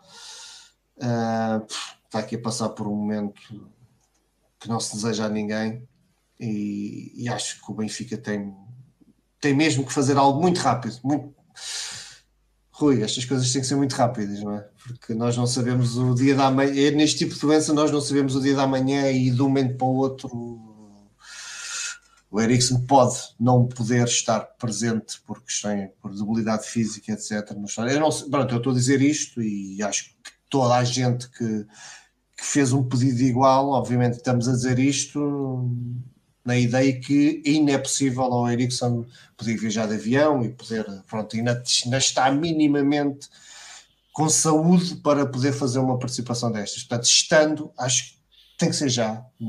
Aliás, já devia ter sido feito. Pronto, uh, também não quer ser mau. É, bem, é possível que o Benfica já o tenha feito e tenha sido recusado. Esse cenário existe, obviamente que sim. Portanto, também não, não quero, não estou aqui a dizer que o Benfica faz mal a não fazer. Não acho que o Benfica deve fazer, se calhar já o fez, portanto, mas sim, mas gostava muito que, que o Sven Goran Eriksson tivesse a oportunidade de receber uma merecida salva de palmas, um, um pouco como diferente, mas uh, agora recordei-me do minuto 29 do jogo contra o Gil Vicente, não, não falámos disso, mas foi ali um momento também excelente. Uh, acho, acho, acho que o Benfica fez muito bem em dar aquele toque e o, ao minuto 29 apareceu o Fer no, nos ecrãs e o nome do Fer no, nos livros que separam os anéis. Assinalaram-se 20 anos do seu a reação, reação dos benfiquistas foi, foi excelente, foi, foi aquilo que tinha que ser e uma grande salva de palmas, tudo em pé, do pouco que podemos fazer. Uh, é dar este calor à família do FER e, demonstrar que 20 anos depois não nos esquecemos e nunca, nunca ninguém se vai esquecer daquele sorriso. Uh, e, o, e é isso que eu acho que, que se devia conseguir fazer ao, ao Sven Goran Eriksson, alguém com um passado tão, tão bonito uh, no Benfica e alguém que desde que saiu do Benfica sempre falou do, sempre falou do glorioso de uma forma tão apaixonada e tão, tão respeitosa. Portanto, gostava muito, gostava muito que o Benfica interessasse esse convite, que o Seveno o, aceitasse e tivesse condições ainda de, de vir usufruir do seu Benfica antes de, de vencer esta luta. Pode ser que ainda vença esta luta, nunca se sabe. Para Carlos, agora a tua, a tua opinião sobre este assunto e o que é que tu achas que pode fazer, uh, dadas também aparentes uh, as dificuldades que o Sven Goran Eriksson também o, já se sentirá. O que se pode fazer uh, tem sempre, estará sempre limitado na direta medida daquilo que, que seja a própria disponibilidade física de, de Eriksson ainda para o fazer. aquilo que se deveria fazer ou aquilo que Eriksson merece que seja feito é, é, não, não tem grandes limites. Uh, Eriksen foi uh, um dos principais responsáveis uh, por, por um, pela chegada do Benfica a um futebol mais de era moderna. Um, um rapazinho de 30 e poucos anos, quando chegou, uh, que tinha, tinha no plantel jogadores mais velhos do que ele, uh, e que uh, causou espanto pela, pela, pela postura afável, pela postura sempre disponível, uh, por acabar com aquela teoria dos treinos de andar a, a subir e descer as bancadas, uh, de fazer, de quase forçar a introdução da bola uh, em tudo quanto era exercício, inclusive logo na parte da pré-época. fica célebre uma uma pergunta uh, feita por um dos jogadores do plantel, que eu confesso que já não me consigo lembrar qual é que foi o jogador, mas no, no primeiro treino, à chegada, uh, portanto ainda em plena pré-época, uh, fez a pergunta tão natural naquela altura de Mister, como é que é? Vamos de ténis ou vamos de esteiras? E, e de Eriksen ter feito o ar mais incrédulo do planeta e ter perguntado, então mas vocês jogam com quê? Não jogam de esteiras? Então vamos embora, de chuteiras, né? vamos ter treino, toda a gente a calçar as chuteiras e causar grande espanto um, entre o plantel, o extenso plantel que, que Eriksen teve que, que, escolher, havia uma série de regressados, eram quase 40 jogadores. Um, e teve logo que começar a fazer as primeiras escolhas, mas uh, causou espanto essa, essa presença permanente da bola uh, em tudo quanto era, quanto era treino. E, e com isso, uh, de repente, começou-se a ver um Benfica muito mais vivo, muito mais motivado. Depois teve a clarividência de casar ehm, aquilo que eram algumas ideias que ele trazia, uh, de, muito baseadas em futebol inglês, de, de, aberturas sempre para a frente, pontapés longos, com uh, aquilo que era a arte tão típica do, do, do jogador latino, um, e portanto, um treinador que teve. Um, vinha, vinha de, uma, de uma conquista de taça UEFA, convém, convém relembrá-lo, uh, mas que teve uma parte muito importante da sua grandeza foi ter a humildade de se adaptar e de aprender com aquilo que os jogadores que tinha ao seu dispor lhe podiam dar, um, tendo inclusive depois uh, feito uh, parte da sua equipa técnica com Tony e com o, o enormíssimo Eusébio da Silva Ferreira, que, que, que veio para treinar os guarda-redes. Um, e, e, portanto foi um dos grandes responsáveis uh, por, um, por um modernizar Uh, muito acentuado, muito vincado do futebol do Benfica. Uh, foi o, o, responsável também uh, por nós começarmos outra vez a acreditar que se calhar poderíamos haja ou não haja maldição, poderíamos uh, quebrar aquele, aquela malapata de, deixada por Bela Gutmann, uh, porque foi possível ver no, no, na chegada a uma final da Taça UEFA e depois uh, à Liga dos Campeões que o Benfica poderia ser retransportado novamente para momentos de grandeza uh, que tinha uh, que tinham sido vividos vá na, no, no, desde a época do, portanto, dos gloriosos anos 60 um, e portanto trouxe a noção de que não precisa de haver limites para o Benfica uh, e, e, e, essa tal modernização do futebol do Benfica. Uh, trouxe também uma nova postura de se relacionar uh, até com os jornalistas um, e, um, e um cavalheiro. Cavalheiro há, há, há, treinadores que são. Um, há, há, treinadores e jogadores que passam pelo, pelo futebol um, e conseguem ter, conseguem ter uma, uma aura de consenso à sua volta, uh, até com os clubes rivais.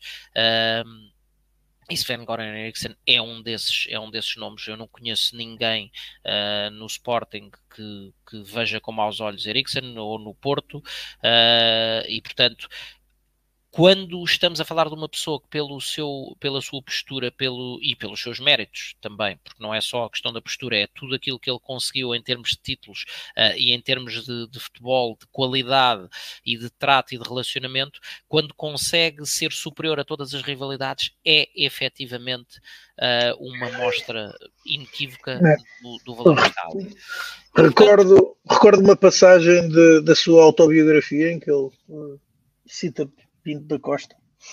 Sim. No sobre, no sobre jogo que, em que uh, o balneário do Benfica foi uh, alvo de um, de um. Onde está? De um banho de criolina. De um banho de criolina. Eu não queria dizer o termo banho, mas foi o que foi.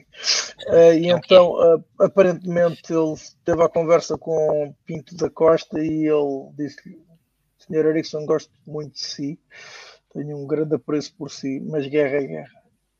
Certo, uh, mas com Ericsson uh, não havia esse conceito de guerra. É, é, é, um, dos, um, dos, um dos baluartes do, do desportivismo e daquilo que é, na minha ótica, a forma de estar no desporto. Uh, rivalidade, sim, mas desportivismo, sim, ao quadrado.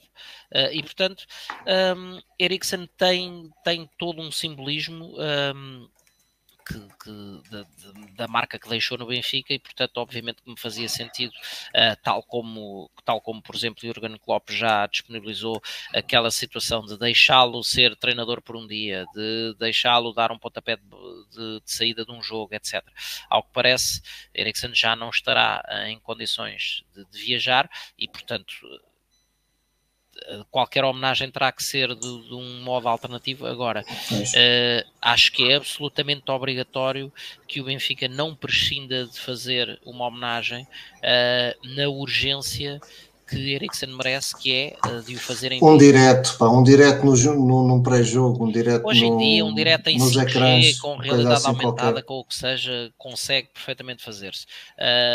Eu recordo-me quando se fala de, e obviamente não, não vou comparar e não estou a comparar a grandeza da figura de Eriksen com a grandeza daquele que ainda é à data de hoje o nosso maior símbolo, uh, que é o Zé da Silva Ferreira.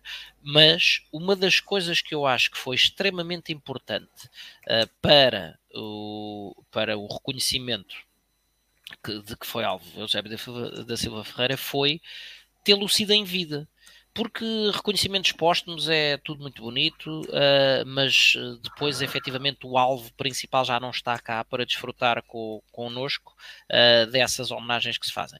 Uh, Eusébio da Silva Ferreira foi trazido uh, muito a tempo para dentro do clube, de volta, e teve o reconhecimento, teve um torneio com o seu nome, teve o, o, seu reconhecimento em vida. O, o, o homem, o ser humano que está por detrás do atleta e do ex-jogador, pôde viver na primeira pessoa uh, o reconhecimento que era alvo.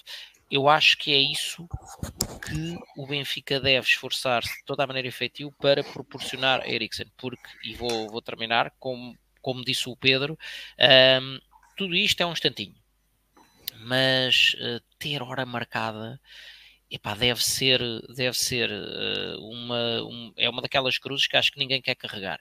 Uh, e portanto, uh, Eriksen, mais uma vez, um senhor no momento de evitar especulações que já as havia sobre a sua uh, menor performance, vou dizê-lo assim, um, quer em termos comunicacionais, quer eh, na, nas, suas, nas suas intervenções públicas, uh, e portanto, acabando com rumores, acabando com especulações, fez a declaração que fez.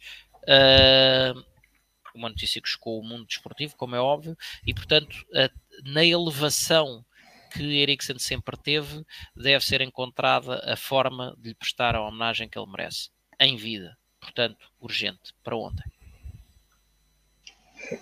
Ora, Tiago, eh, a tua, a tua opinião sobre aquilo que se pode fazer e já agora a tua opinião sobre Sven Goran Eriksson. Olha, sobre aquilo que se pode fazer, eu vou ser relativamente sintético. Um, ehm, grande parte hum, dos que me conhecem e que nos acompanham aqui sabem qual é a minha opinião relativamente às últimas direções do clube, uh, mas, mas não, não eh, se existiu, se existiu algo que marcou positivamente eh, as passagens das últimas direções do Benfica, nomeadamente as Luís Filipe Vieira, até foi ter uh, a capacidade de homenagear em vida quem assim o mereceu.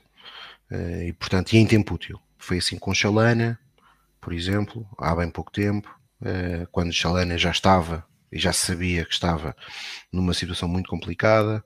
Foi assim até nas modalidades, com Carlos Lisboa, com Walter Neves. Este caso, até nenhum deles, felizmente, com nenhum problema de saúde, mas, mas, mas que o Benfica quis já homenagear em vida. Infelizmente não conseguimos ir a tempo de o fazer em Henrique Vieira.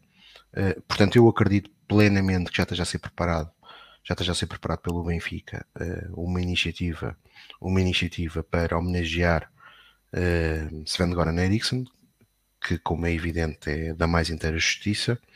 Uh, e, e, portanto, espero que essa homenagem seja feita em tempo útil, uh, evidentemente, porque, e o Carlos agora estava a dizer, isto é muito curto e de facto nós às vezes uh, achamos que somos, que somos infinitos. a vida vai-nos demonstrando ao longo do tempo que não, que isso não, que infelizmente não é assim.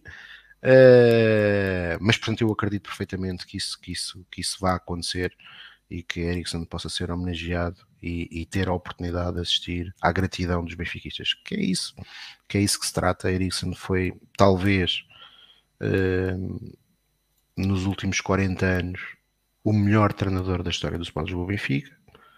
Uh, a nível daquilo que foi aquilo que ele trouxe na sua primeira passagem, que eu infelizmente não me recordo, porque era demasiado novo para me recordar da primeira passagem de Sven Goran Eriksson, mas revolucionou aquilo que era o futebol português. E depois, na segunda passagem, uh, que eu me recordo na perfeição, em que ele substituiu o treinador do meu coração, uh, António Oliveira Tony, e isto também é, é, Eu já falei aqui uma vez sobre isto, até quando o Tony esteve aqui connosco, mas é, mas é interessante perceber como é que o Benfica um, e para aquelas gerações mais novas, principalmente aquelas que já nasceram na década de 90 e portanto, ou nos finais de 80 e que não têm, não têm naturalmente este tipo de memória, uh, em 89 o Sport Lisboa Benfica recupera o título de campeão nacional, portanto o Benfica teve na final de 88 com, com, em Estugarda com o PSV, uh, que é Tony que guia essa equipa do Benfica agarrando a equipa à meio da época, eh, que guia essa, essa, equipa do Benfica à final, uma final que o Benfica já não alcançava desde, desde 68, uma final de taças para os europeus.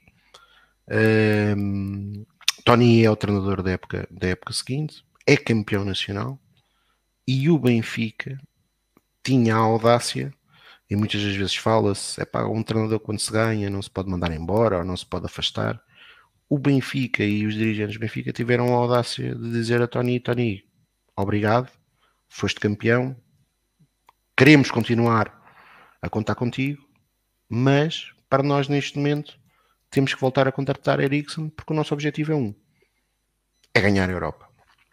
E isto é bem demonstrativo daquilo que era a ambição do Benfica até, até os inícios da década de 90. É, e depois Tony voltou a ser campeão e voltou a sair.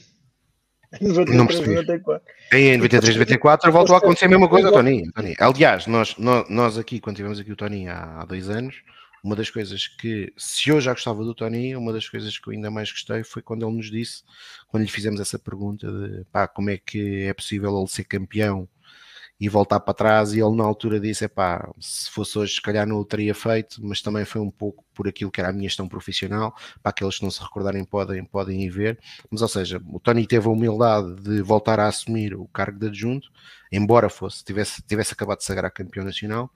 E passado, e passado um, para adjunto de Eriksen, e depois sim, recordo-me evidentemente das, dos três anos de Eriksen no Benfica, o primeiro que nos leva, que nos leva à final da, da Taça dos Europeus, uh, na célebre eliminatória do Vata. Depois, no ano seguinte, um campeonato uh, evidente de boas memórias, o de 90-91, em que já na altura o Carlos há pouco foi, foi demasiado cordato, não é?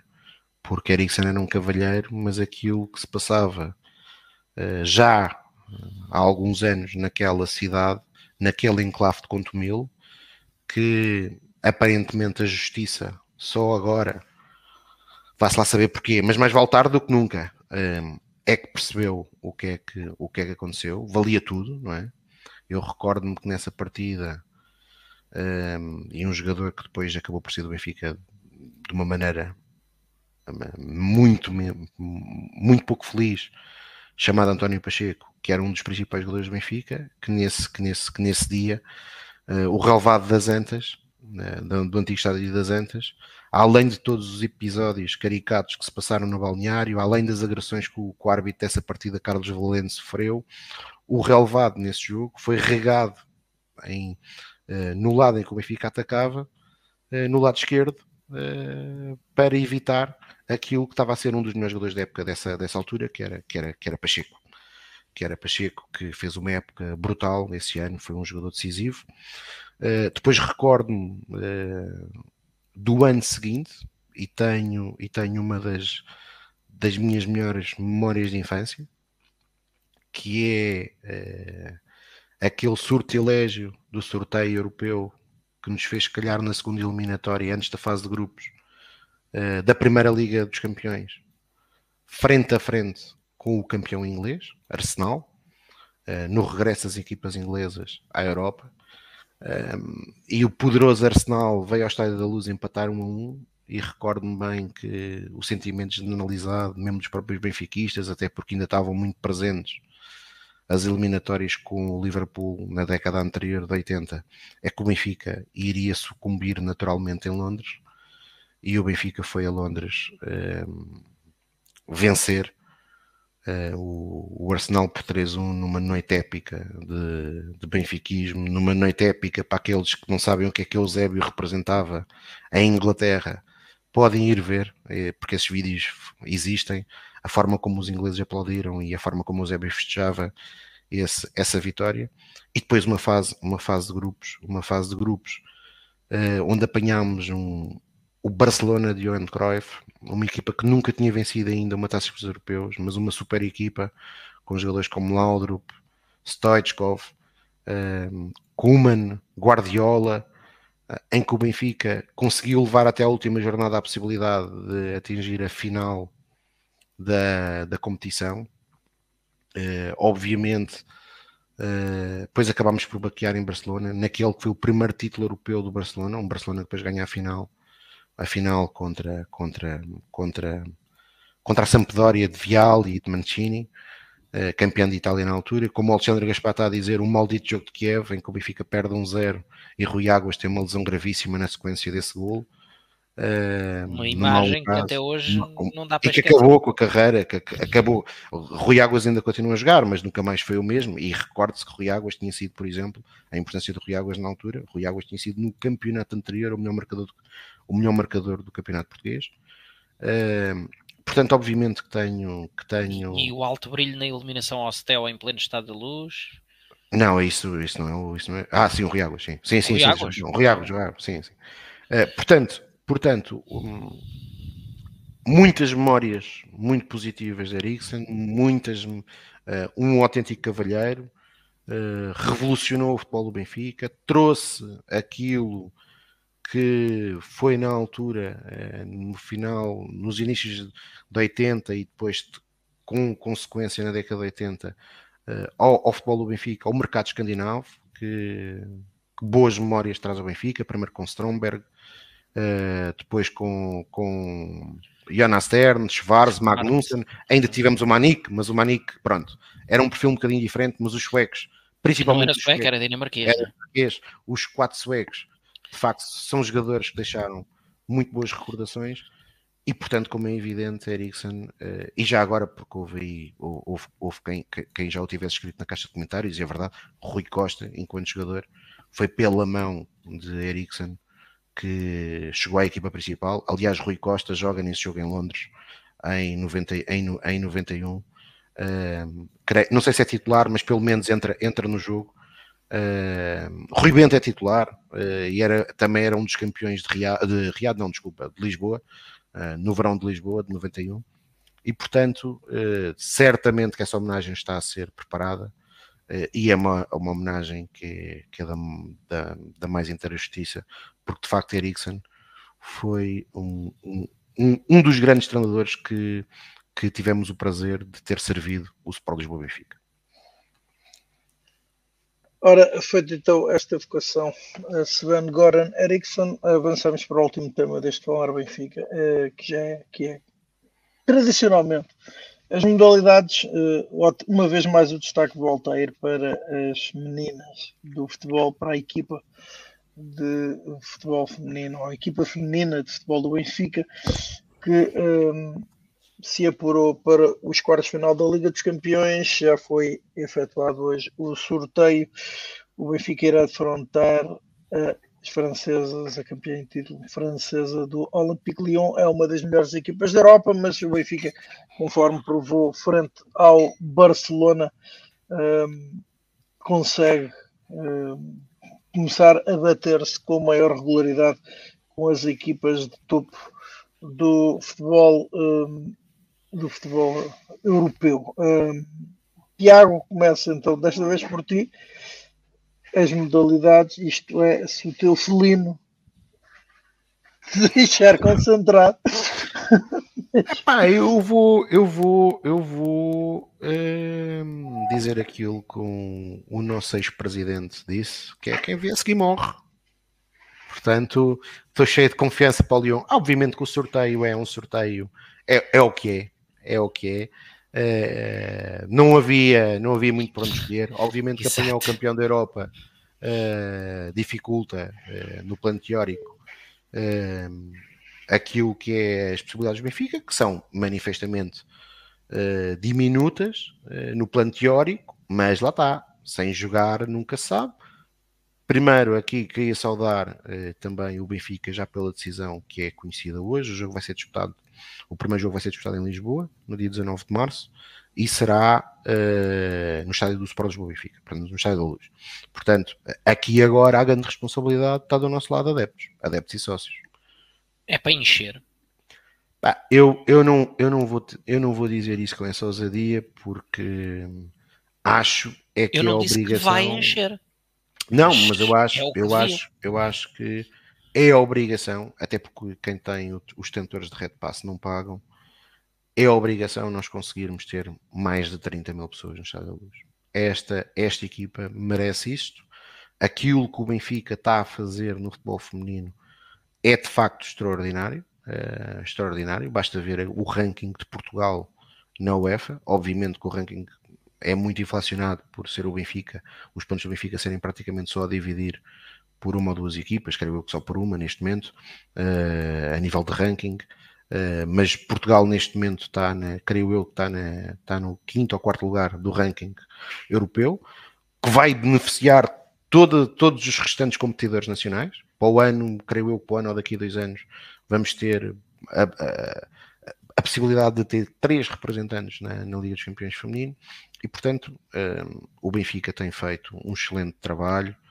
Uh, sem sombra de dúvida. Uh, aqui, evidentemente, e já, o tenho, e já tenho batido bastante uh, no vice-presidente das modalidades, e daqui a pouco já o vou fazer outra vez. Mas há, há, há, sem sombra de dúvida, mérito de Fernando Tavares, que é o homem que. Bem que avisaste. Ainda bem tem... que avisaste que vais bater outra vez. Sim, já vou, claro, então, mas isto ainda não acabou. Estou a falar só do futebol feminino. Uh, e, e, portanto, e portanto, no caso do futebol feminino, é evidente isto que eu estou a dizer. Não, não há que escamotear. A equipa, já agora, a equipa conseguiu vencer na Madeira para o Campeonato Nacional. Era, era expectável que o Benfica conseguisse vencer, mas deu mais um passo rumo à renovação do título e, portanto, a um, a um potencial tetracampeonato, que eu creio que vai acabar por acontecer e portanto é, é, é, é, mais do que justo uh, elogiar uma vitória bem sofrida foi, foi. Uh, é mais do que justo é empate. elogiar levar coisa. elogiar aquilo que é bem feito no Benfica. Olhando para, para as restantes modalidades e para aquilo que foi o fim de semana eclético do, do Benfica. Bem, o handball masculino jogou nos 16 aves final na Amadora, contra a Estrela da Amadora, fomos vencer por 39-21 e, portanto, estamos aparados para os oitavos de final. No handball feminino, em mais um jogo da, do Campeonato Nacional, fomos vencer o CIR 1 de Maio por 23-29. No voleibol feminino, a equipa do Benfica, já na segunda fase, perdeu, dando uma boa réplica, mas acabou por perder uh, contra o campeão no pavilhão número 2 da Luz, uh, contra o Futebol do Porto, por 1-3. Uh, e depois, no fim de semana, vencemos um jogo difícil em que tivemos que ir ao, ao, ao quinto set para conseguir vencer o Vitória Sport Clube por 3-2.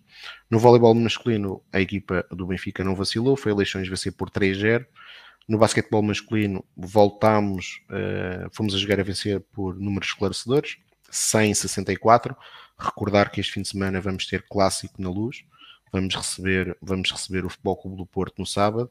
Logo de seguida vamos ter o Benfica Sporting uh, no voleibol no voleibol uh, masculino, portanto, um sábado em grande, na luz, primeiro basquete masculino contra o Futebol Clube do Porto e depois voleibol masculino contra o Sporting Clube Portugal, sendo que no basquetebol, no caso de uma vitória ao Benfica, devido à derrota do Futebol Clube do Porto, acaba por ainda poder ter algumas esperanças de poder atingir o primeiro lugar na fase regular, eh, porque se vencer o Futebol Clube do Porto, fica, o Futebol Clube do Porto fica com três derrotas e o Benfica fica com quatro. Portanto, essa janela fica aberta, mas para isso vai ter que vencer o Futebol Clube do Porto.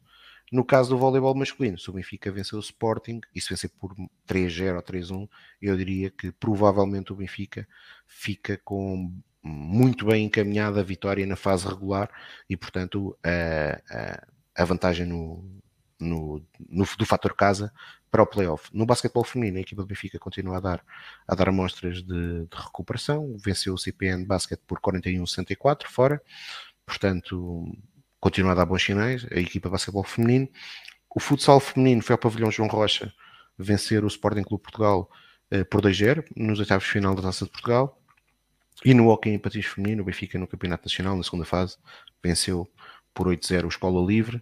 E depois o resultado uh, inadmissível do fim de semana, que é o Benfica ir jogar ao Dragão e, e, e perder no Campeonato Nacional Masculino por 7-1.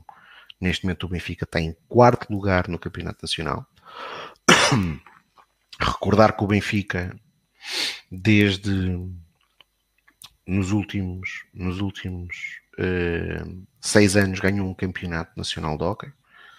Uh, tem um plantel que tem dos melhores jogadores mundiais, tem talvez o plantel com mais soluções uh, de todos os outros concorrentes e ser esmagado como foi, um, ainda por cima depois do intervalo estar empatado um a um, uh, deixar-se esmagar como se deixou esmagar uh, neste, nesta partida é incompreensível.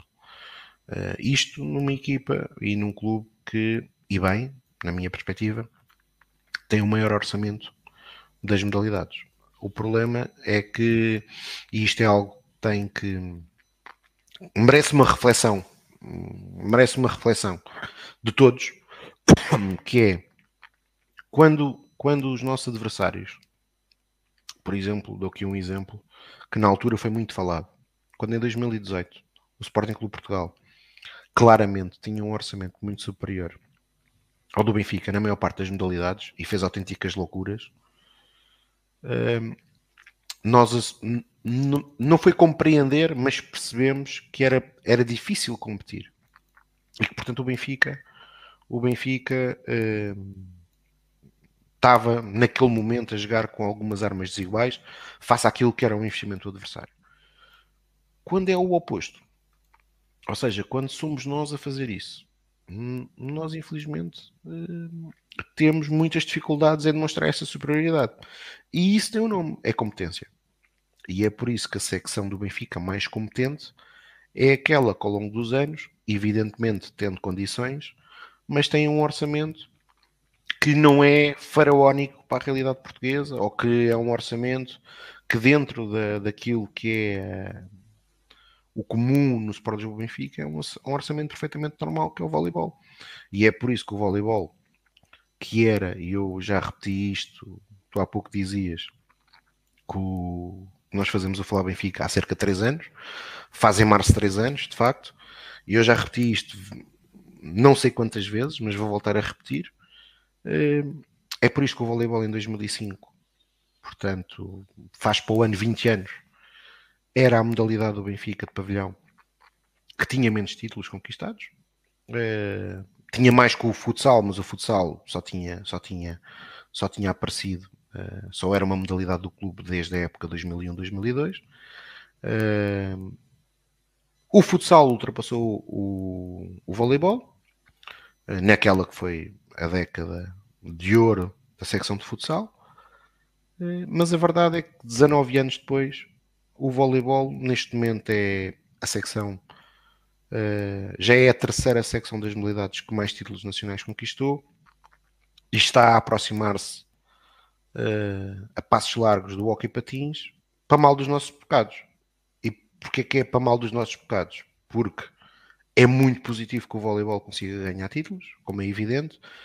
Esperamos, e eu espero sinceramente que o Benfica nos próximos 10 anos consiga ultrapassar o clube uh, que mais campeonatos nacionais conquistou, o Sporting Clube de Espinho. Neste momento já somos o clube com mais títulos oficiais em Portugal, mas não somos aquele, não somos aquele que tem o maior número de títulos de campeão conquistados. Isso ainda é um, isso ainda é um, um recorde do Sporting Clube de Espinho. Eu espero que o Sporting Benfica consiga ultrapassar, mas eu também gostava era que o Sporting Benfica conseguisse fazer isso no Hockey Patins, eh, conseguisse voltar finalmente a ganhar no handball, que não ganha desde 2008, que conseguisse no basquetebol, que de facto, olhando para aquilo que são os últimos 10 anos, temos uh, uma, podemos até dizer, uma hegemonia, mas que fosse, fosse uma hegemonia uh, que permitisse também ver outro tipo de coisas que não só investimento, ou seja, que o Benfica pudesse exibir um basquetebol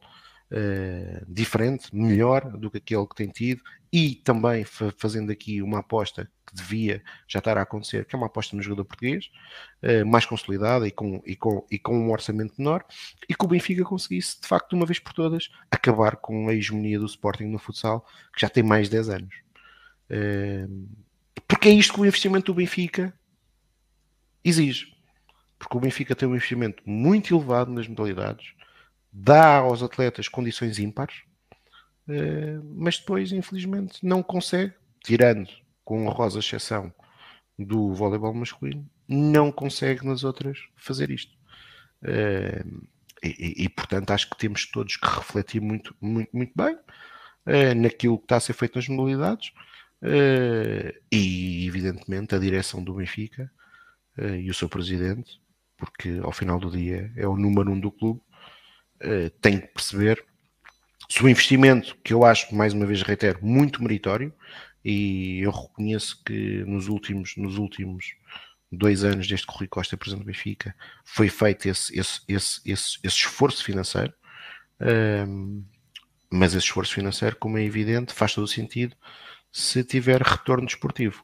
Se não tem retorno desportivo, temos que entender então quais são essas causas para conseguir uh, atuar sobre elas para o Benfica finalmente uh, dar, dar o salto que é necessário. E o salto é gastar e ganhar. Gastar e não ganhar é que não é possível. Gastar e ganhar de forma concedente. De vez em quando gasta-se e ganha-se, mas vê-se que é, que é uma coisa, uh, diria, conjuntural. Uh, Carlos, O que é que podes tu? Não há, não há muito mais, não há muito mais a acrescentar, eh, porque uh, o, o, Tiago tocou uh, na ferida, digamos assim, do, do das modalidades, uh, num fim de semana que foi globalmente interessante uh, termos uh, aquele desar no hockey, não lembrar ninguém. Uh, duas notinhas só sobre futebol, voltando ao jogo das inspiradoras, que lá está, essa vitória muito difícil na, na Madeira contra o Marítimo, com a particularidade de termos sido ter sido um resultado corrigido pelo VAR. Porque o Benfica ainda sofreu o gol do empate, uh, mas o gol esse que foi revertido por, por ação do VAR e, portanto, manteve-se a vitória uh, do Benfica e a passagem à fase seguinte da, da, da, Taça de Portugal. A outra foi da nossa equipa de sub-23 que hoje uh, defrontou uh, e venceu, creio que foi o Vizela. por 3-0 e portanto o resultado da tarde de hoje um, Outra nota que não tem eh, exatamente a ver com a questão das modalidades, uh, mas sim com a, com a atualidade uh, gen, geral uh, ou generalizada, digamos assim, da, da equipa de futebol. foi anunciado que Rui Costa fará nesta sexta-feira aquela sua intervenção habitual de análise após o fecho do mercado e, portanto, espera-se na, na próxima sexta. Um, a explicação sobre a que Rui Costa já nos vem habituado, sobre o critério que, que esteve por detrás uh, de cada uma das contratações e, e, de cada uma das saídas também, critério desportivo, critério financeiro, e portanto aguardamos com uh, a natural expectativa de quem se interessa por tudo quando se passa na equipa do Benfica, uh, por esse momento que a que Rui Costa, e aqui bem, nos vem habituando desde que assumiu a presidência do Benfica. Ora, por fim, Pedro, o que é que tu salientas aqui? Ou se quererás elucidar-nos sobre uma eventual agenda dos desportos ditos Não, não, infelizmente não, não estou a par da agenda dos desportos náuticos. Uh, a atividade profissional não, não me permitiu inteirar-me do, do, que se passa a nível de albufeiras e piscinas. O lamento profissional. Este homem nem viu, o jogo contra a Estrela da Madeira. E já agora os só... 23 ganharam 3-1 e não 3-0. Peço desculpa. Quero só, em relação ao hockey, acabar com uma pergunta. Quando é que, fech... Quando é que fechamos aquilo? Porque é uma desgraça. Mais depressa fechamos, está assim num quarto escuro. Estás mortinho, a solução, oh, Carmo, a solução não é fechar, é fazer bem. Tens que perceber. Epá não se faz bem. Nesta, nesta modalidade é impossível fazer bem. Claro que é possível Mas, fazer pronto. bem. Em todas é possível fazer bem. Olha, já agora só respondendo ao Francisco António, eu não acho nada. Acho que ele foi ver um jogo de futebol. Acho que, honestamente, acho que José Marinho foi ver um jogo de futebol. Uh, e aliás, dele. Exatamente. A, a, gozar o seu, a gozar o seu tempo livre, não é? é? Ele podia fazer uma, uma coisa que isso é que era, isso é que era um, acho que era um grande projeto para o José Mourinho. Era comprar o Setúbal comprar o Vitória Futebol Clube, qual Setúbal? O Vitória Futebol Clube. Uh, e fazer do Exato, Vitória, Futebol, Vitória Clube, Futebol Clube, fazer do Vitória Futebol Clube aquilo que o Vitória já foi um dia, que é um dos maiores clubes nacionais. Quer dizer, ainda é a nível palmarés, como é evidente. Uh, mas a malta já tem saudades de ir a Setúbal, ver um jogo do Benfica. Uh, e portanto o, o Marinho podia se dedicar a isso. Acho que, acho que faz Uma sentido. pausa sabática é o que lhe faz Não. muito bem. Acho que faz, acho que faz, portanto. E foi ver um bom jogo, foi, foi ver um bom jogo exato, do Benfica. Uh, e portanto que, que, que, tenha sido um talismã, José Mourinho. Para as boas exibições. Se for, se for por isso, pode ir a todos os jogos. Exato, exato. exato. E isso vai ser muito bem-vindo. Gosto muito do Mourinho, ah, mas pronto, como treinador, adorei o Mourinho, o Mourinho que, que apareceu, mas este Mourinho ultimamente não. Ui Acho que já por, acaso, por acaso é, eu percebo o que estás a dizer. Eu Estava bom para treinar o João Mário, não? E concordo, mas continua a ganhar, é verdade. Não, é que. É, é que eu, acho que o erro, eu, acho, eu acho que o erro dele, oh, quer dizer, o erro dele, erro dele não, tomar a mim fazer erros daqueles e depois ir para casa com, com 6 a 7 milhões de euros, ele é que está bem, ele é que está bem na vida. Mas aquilo que, que eu ia dizer, ele acaba, se nós formos olhar bem, uh, por, uma, por no Manchester United fazer o melhor trabalho de Manchester depois de Ferguson. Depois de Ferguson, e se calhar o erro dele. Também depois foi... de Ferguson não era difícil porque tem sido aquilo Epá, que a gente não, sabe. Está bem, mas ele, ele no cômputo geral daquilo que tem sido o, o antes Mourinho no United. Não, aquilo é um turbilhão autêntico. E o pós, ele foi claramente o que conseguiu os melhores resultados, ganha a Liga Europa, o Ajax, há um grande Ajax, diga-se passagem, há um grande Ajax, é o Ajax que depois no ano a seguir nós encontramos nas, nas, na Champions, na, na Champions uh, em 17-18, uh, eh, mas eu acho que o erro dele, se calhar, foi, foi, foi não ter feito isto que o Pedro está a dizer agora, ter ali feito um, um, um, um ano sabático e ter, ter-se posto naquele clube que eu acho que é um enguice do caraças que é o Tottenham.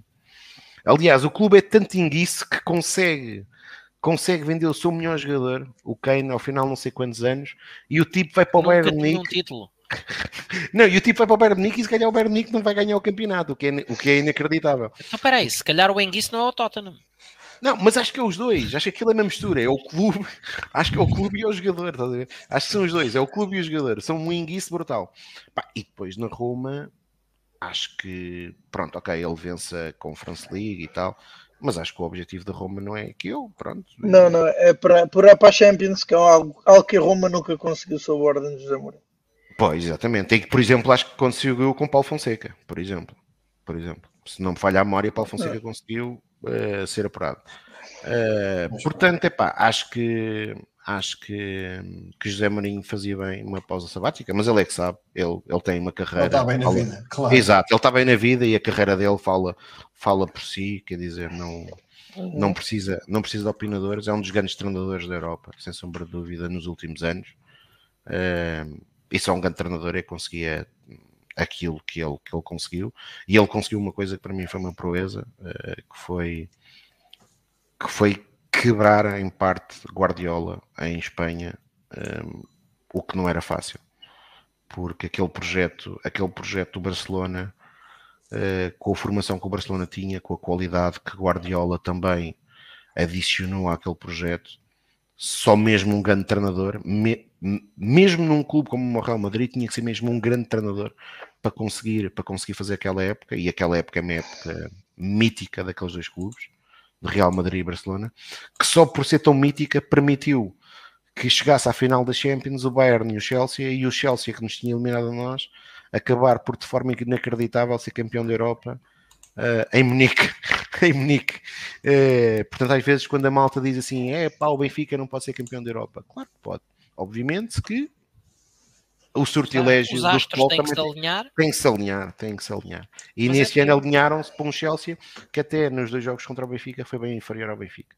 Uh, tanto em Londres como em Lisboa. Mas é o que é o futebol. É o Muito bem recordado, e então com esta também, com esta evocação do melhor treinador português de todos os tempos, concluímos este Falar Benfica. O melhor treinador de todos os tempos quem? Português. Mourinho? Sem dúvidas. Sem dúvidas, não é? Ganhou duas Ligas dos Campeões, não há mais nenhum. Ganhou a Liga Europa, ganhou a Conference, foi campeão em, em, em Itália, em Inglaterra, em Espanha, em Portugal. Pá, ninguém mais em Portugal conseguiu isto. Sim, mas Português. Perdendo, perdendo já amor para o Benfica de Camacho. Está bem, acontece. Isso é que me interessa. Depois está bem. Bela tarde, dia 16 de maio de 2004. Sim, senhor, e também estava lá. Fissas e Simão. E Simão Sabrosa. Eu quando vi o Fissas marcar aquele gol disse logo, é nossa. É que é aquele golo, aquela execução, eh, Exato, depois daquela finta todo desequilibrado, faz um remate de pé esquerdo na vertical, quase Exatamente. Eu, eu, quando vi, eu, quando vi, eu quando vi aquele golo, e mesmo agora quando, quando foi do, dos 20 anos do falecimento de Fer, eh, eu recordei esse jogo, eh, porque acho que quem teve naquela tarde no Jamor Uh, havia um ambiente especial uh, em torno daquele jogo, porque ainda por cima, além de do Fer ter falecido, uh, tinha falecido na semana anterior um jogador das nossas camadas jovens, o Bruno Baião. Bruno Baião. Portanto, que foi aquele, aquele, aquele, aqueles primeiros seis meses do ano, quase tudo nos aconteceu, não é? E, mas quando o Fisas marca aquele, aquele golo, depois de uma primeira parte em que mandamos bolas aos postes, falhámos golos cantados e acabamos a primeira parte a perder, eu quando vi o Fisas marcar aquele golo disse assim, pá, para ele Já. marcar este golo, isto vai, isto vai cair para nós. Até o Simão deve ter marcado um dos poucos gols na carreira, se não foi cabeça. de cabeça, não é? De cabeça. Sim, sim, gol de cabeça, de cima sabrosa, pois. Grande tarde no Jamor. Pois sim, senhor. E é estávamos onde... lá todos, Pedro Carmo, também estavas lá? Não, não. Ah, eu estava. Até eu estava desta não vez. Fizemos o pleno, eu, não, eu, não, eu não vou dizer isto porque isto parece mal e eu não gosto de estar a dizer mal do, de um senhor jornalista que é o presidente, o presidente do CNID ou o que é que é aquilo, que eu estava, eu só consegui bilhete para a central e onde eu estava, estava por cima de mim, por cima de mim estava o camarote uh, da imprensa. Então, é... então tu estava, eu, eu, estava por cima de ti, porque eu estava lá dentro. É. E, e, eu recordo-me perfeitamente, não é? Que no prolongamento do jogo, pá, a, malta toda a querer que o jogo acabe, e eu olho para o camote da imprensa, a malta da rádio, a malta, a malta estava a escrever, mas essencialmente eu recordo-me bem da malta da rádio que estava tudo a tirar os escutadores e a dizer acaba, acaba, acaba, e quando acaba, pá, aquela bancada de imprensa é tudo aos saltos e e só está um senhor impávido e sereno a escrever a sua crónica. Manuel Queiroz. Nunca me enganou. É assim. Ora então, já agora com esta... Anos, já não ganhamos nada E agora com esta recordação concluímos o Falar Benfica, edição número 150. Em meu nome, em nome do Tiago, do Pedro e do Carlos. Despedimos, marcamos encontro convosco na próxima semana. Esperamos Carnaval. duas vitórias. Exatamente, terça-feira de Carnaval. Em Vizela vai ser um 3, em Guimarães vai ser 0-2. Esperamos nós então com duas vitórias. Eu, eu assino vencer no assim, mínimo. esses resultados está bom. então, até lá então. E eu também. Venham, e venham mais 150. Exatamente. Ah, já agora por acaso esqueci-me de uma coisa. Rui, deixa eu... Pá, esqueci-me de uma coisa, esqueci-me de uma coisa, ainda nem falei convosco, mas nós na sexta-feira vamos fazer um Falar Benfica especial, porque entramos no mês do em que vamos comemorar os 120 anos do Sport Lisboa Benfica, e vamos fazer aqui um Falar Benfica uh, especial sobre Assembleias Gerais. Tu vais perder o direto do nosso presidente vamos ter a falar aqui... sobre o mercado. Não, ele fala às 8, ele fala às 8, deve falar às 8, deve falar antes. Ou às 19h04? Sim, Hum, é, mas ele deve falar antes. É, é um falar Benfica sobre Assembleias Gerais que foram, que foram, foram diferentes, é, com um historiador do Benfica, o homem que se calhar mais sabe de história do Benfica vivo, Alberto Miguel. Miguel. Exatamente. Vem cá, vem cá falar um pouco sobre isso e, portanto, para todos aqueles que quiserem saber um pouco mais de história do Benfica e daquilo que era a vida do Benfica, como era participada e de momentos importantes que aconteceram para a vida do clube uh, e que foram decididos em Assembleias Gerais, uh, contamos convosco. Então fica então marcado esse o convite. Feito o convite para sexta-feira para esse falar Benfica especial com, entre outros, o Alberto Miguel, certamente. Um, será interessantíssimo e é então a não perder. Então, uma vez mais e pela terceira vez, me despeço em nome meu nome, em nome do Pedro, do Tiago e do Carlos. E viva o Benfica!